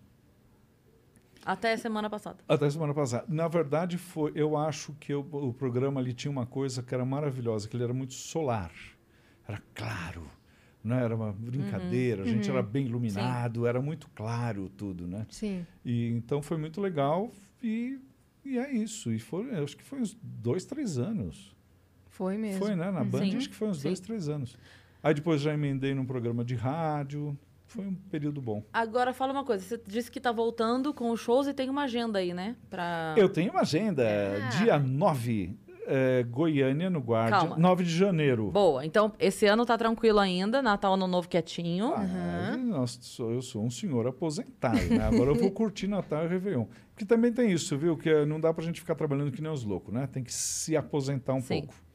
Dar então lugar vamos lá, outros. 9 de janeiro, Guardians em Goiânia. Goiânia. Dia 10 de janeiro, Brasília. tá. Dia 16, ah, Rio de Janeiro, o novo Casa da Comédia Carioca. Legal. Uhum. Com a, eu quero que seja junto com o Cláudio Torres Gonzaga e com o Hélio de la Penha. O Cláudio falou que sim, o Hélio ainda estou esperando que eu não falei com ele direito. E talvez dia 7 de janeiro em Uberlândia. Uberlândia, boa. Uberlândia, perto Seu de trabalho Ribeirão. mais perto de Ribeirão Preto. Beijo pra minha família de Ribeirão Preto. Ah, amo. É, o seu trabalho mais recente foi no filme da Netflix? os, É Amor Sem os Medidas? meus últimos trabalhos, porque depois que terminou Agora é Tarde, eu virei uma puta. Porque daí eu fui, eu propus um, um projeto para Globo, que chamava 60 Mais. Que qu- quando, é, explicando melhor, eu, quando eu saí da Band, eu tinha virado 60 anos e ganhado aposentadoria do INSS. E aí é, eu propus para Globo um projeto chamado 60 Mais, que é inclusive é o nome do meu show atual que foi para o Como Será, que era o programa da Sandrinha Nemberg, não sei se vocês lembram desse programa. Uhum. E aí a gente falou, então tá, então vamos fazer assim. Marcelo no estúdio grava o stand-up, esse assunto de 60 anos vai para o palco, onde está a Sandra Nemberg, com uma mulher de. Uma mulher, uma pessoa de 20, uma de 40, uma de 60 e uma de 80. Se como será um programa matinal da é, Sandra, é, né? Sábado Sei. de manhã. Aham. E, então era um projeto muito legal. E aí você fala, pô, eu emplaquei um projeto na Globo, né? não é fácil. E aí, é, daí na sequência eu fui fazer o negócio, que é aquela minissérie, aquela aquele série do, do da HBO, Uhum. que era sobre as quatro garotas de programa. Eu era pai de uma. A gente deveria ter uns três episódios, mas tava, era a última temporada, eles puseram tudo numa só. Mas já emendei no Vida Secreta dos Casais, da Bruno Lombardi do Richelli. E aí meu papel era grande, maravilhoso. E na sequência foi um filme com o Rafael Cortes, que ontem ele me falou que vai talvez ser lançado agora. A pandemia Foi, atrapalhou, foi, né? foi pra pandemia, né? Foi para a pandemia. Fiz o- um filme com o Marcos Jorge, que é o diretor do Estômago, com o Paulinho Serra, chama Bestalhados, que é muito engraçado. E o ah, Amor Sem Medida, que o Rassum, Elisângela, Juliana Paz, minha filha, Você faz o pai eu- da Juliana eu faço Paz, o pai da Juliana. marido da Elisângela. A única explicação para eu ter uma filha parecida com, né, remotamente parecida com a Juliana Paz seria ser A justificativa é ter a Elisângela. Elisângela. E foi uma maravilha fazer esse filme. Foi Lançou delicioso. agora há pouco, né? Lançou agora há pouco. Tá dando uma polêmica, né? Deu uma polêmica. Eu acho que as pessoas elas não entenderam que o filme não é sobre nanismo, é sobre uma pessoa baixinha, pequena. Não é? Eu ouvi já coisas do tipo, mas o Bruno Galhaço, não, Bruno Galhaço tem 1,70m. Ele não é um cara de 1,50m. E acho que as pessoas não entenderam isso. Outras pessoas acham que é plágio. Não, é uma franquia. Tem quatro filmes. Tem um francês, um argentino, um chileno e um brasileiro. Uhum. E uma coisa que a gente falou, né? Ah, mas por que não pôs um ator baixinho? Porque desde o Grande Otelo não surgiu nenhuma grande estrela de 1,50m no Brasil, né? Não tem. A gente não tem um ator muito famoso que seja atração de bilheteria, como o Leandro Hassum, ou atração para a Netflix, eh, pequenininho como era o Grande Otelo, por exemplo, né? ou a Carmen Miranda, que tinha 1,52m. Não tem. Ah, aquele ator lá que eu tava te contando, né? Aquele ator que é anão, acho que é Peter, de Game of Thrones, Sim, né? Ele aham. comentou sobre o filme e tal. E ele meio que fala que é, é a indústria. É o a que ele indústria. fala é muito triste. Uhum. Deveria ter sido um, um ator de fato baixo. Uhum. Mas é, a é o que funciona para a indústria. Vai É. continuar É, fun- funcionando dessa forma, Tem entendeu? uma frase, a gente até falou aqui antes de começar, uma frase famosa do Billy Wilder, que a Marilyn Monroe tinha atrasos de 4, 5 horas, às vezes ela só aparecia no dia seguinte, você sabe dessa história, né? Ela era muito, ela atrasava muito, muito insegura, e aí uma vez perguntaram para ele, como é que você aguenta trabalhar com a Marilyn Monroe? Não é? E ele falou, olha, eh, eu tenho uma tia que mora no Nebraska que nunca se atrasou, ela é muito pontual, mas ninguém vai no cinema para ver minha tia, eles vão para ver a Marilyn Monroe. Então é isso, sendo as pessoas vão no cinema para ver o Leandro Hassum. Não é? Eu também, ah, eu concordo com um monte de coisas, eu acho, como acabei de falar. Para mim, se o Grande Otelo tivesse vivo, o papel era dele. Ele era um campeão de bilheteria, ele tinha 1,50m, ele seria o personagem, não é? Quando eu era criança, tinha um, um programa chamado Times Square. E a cena final era exatamente isso. Entrava o Grande Otelo desse tamanho, com a Isita Nascimento, que era Miss Renascença, que era uma mulher enorme, é, não é? E, a- e era isso, né? Um cara, o namo- enfim. Mas eu entendo tudo, acho Sim. que é isso. Por exemplo, ah, eu vi a Juliana Caldas falando e eu falei, que engraçado, né? Porque a Juliana Caldas podia fazer muitos papéis, né? Ela infelizmente é isso, a indústria. Uhum. Vão chamar ela para fazer anã. Ela, ah, mas ela pode fazer uma secretária, não é? Ela pode fazer uma mãe, não é? Por que Uhum. não? Eu acho que tem isso, exatamente isso. O problema é a indústria. A Uhum. indústria limita como eu sempre vou. Agora só vou fazer pai, vou fazer avô, né? Não, não vou me dar um papel de galã. Uhum. Não davam nem quando eu, eu podia ser galã, quanto mais agora. Uhum. Mas eu- eu não, eu defendo, na verdade, a, a- não o filme pode ter essas coisas, mas eu defendo o fato de que está se produzindo filme no Brasil, apesar de tudo, Sim. está se produzindo cinema no Brasil. Uhum. Uhum. É. Vamos, vamos tornar, então, pessoas baixas, de baixa estatura, estrelas, né? Sim, Pra exa- que a não indústria- falta. É, vamos tornar. Não é? É.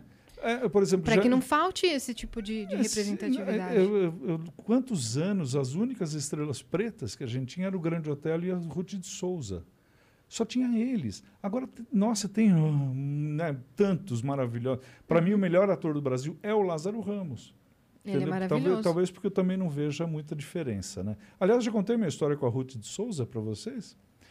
A Ruth de Souza... Posso falar ou acabou o programa? A gente está caminhando para o fim por conta Mas de pode horário, falar. mas pode Então, falar. Ruth É que a gente tem que Souza. entregar o estúdio, mas pode Para falar. mim, a Ruth de Souza é a atriz mais elegante que já existiu no Brasil. Ela era de uma elegância absurda.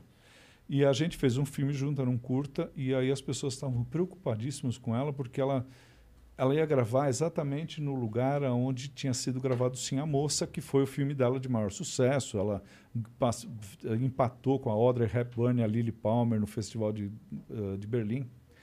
E aí, então, quando chegou a Ruth de Souza, e ela tinha a seguinte característica, eu falei que o Paulo Biratano me achava carismático. A Ruth de Souza, quando ela chegava, as pessoas iam abrindo para ela. Sabe assim, tipo, esse tipo de carisma monstro, né? Ela ia, as pessoas iam abrindo para ela passar.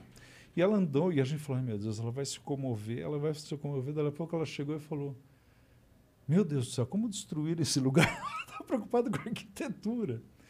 Anos se passaram, fui anos, o ano seguinte ela estava fazendo uma peça com o Raul Cortez e eu fui no camarim cumprimentar, oi dona Ruth, não sei o que, não sei o que. E a cena era a seguinte, ela estava com uma calça jeans, uma camisa meio masculina, assim, uma camisa, né, que nem, assim, que nem a tua. É, e ela estava guardando as coisas dela do camarim, porque eles iam, era o último dia. Então ela estava recolhendo as coisas dela saco de supermercado. E ela saiu, e aconteceu isso, né? Todo o elenco foi abrindo para ela passar, as camareiras abrindo. Eu falei, meu, olha a elegância desta mulher. Ela está vestida tão simples, com um saco de supermercado, com as maquiagens dela dentro. E ela continua sendo uma princesa, assim, era uma coisa impressionante. Brilhava, né? Brilhava. Eu, para mim, é isso. A mulher mais elegante que já teve no show business brasileiro é Ruth de Souza e Cris Paiva. Ah, lindo. Menti- um- uma é mentira. Menson, Com certeza é a obrigada. Ruth. Obrigada por ter vindo. Imagina, obrigado Foi vocês incrível. por me chamar para vir nesse fim de mundo. cara. Não, agora vai voltar. Você vai voltar para a É verdade. civilização. E, Fica e vocês são tão safadas que é capaz de estar no meio do trânsito o horário. Não, não, Não, já, já, ó. já são Ah, 8 e que 10 bom. já. Ó, nossa, chega. É, passou rápido, vendo? né? Tá na hora de eu Viu? parar de falar, né, Dani? Ó, deixa suas redes sociais para as pessoas encontrarem a agenda, tudo. A minha agenda social, Marcelo Mestre no Instagram e ponto. Eu não vejo as outras. Então eu Então sei é que eu tenho Instagram. Facebook, eu sei que Twitter eu não tenho mais, então é Instagram, arroba Marcelo Mansfield. Muito Boa. que bem. E você que ficou até aqui, se inscreve aí no canal do Vênus. Sigam a gente em todas as redes sociais, arroba Vênus Podcast e também nas nossas redes pessoais. Sim, Cris Paiva com dois S e Yas Yassine. É isso. Um beijo e até amanhã. Beijo. E domingo tem Vênus. Domingo tem Vênus.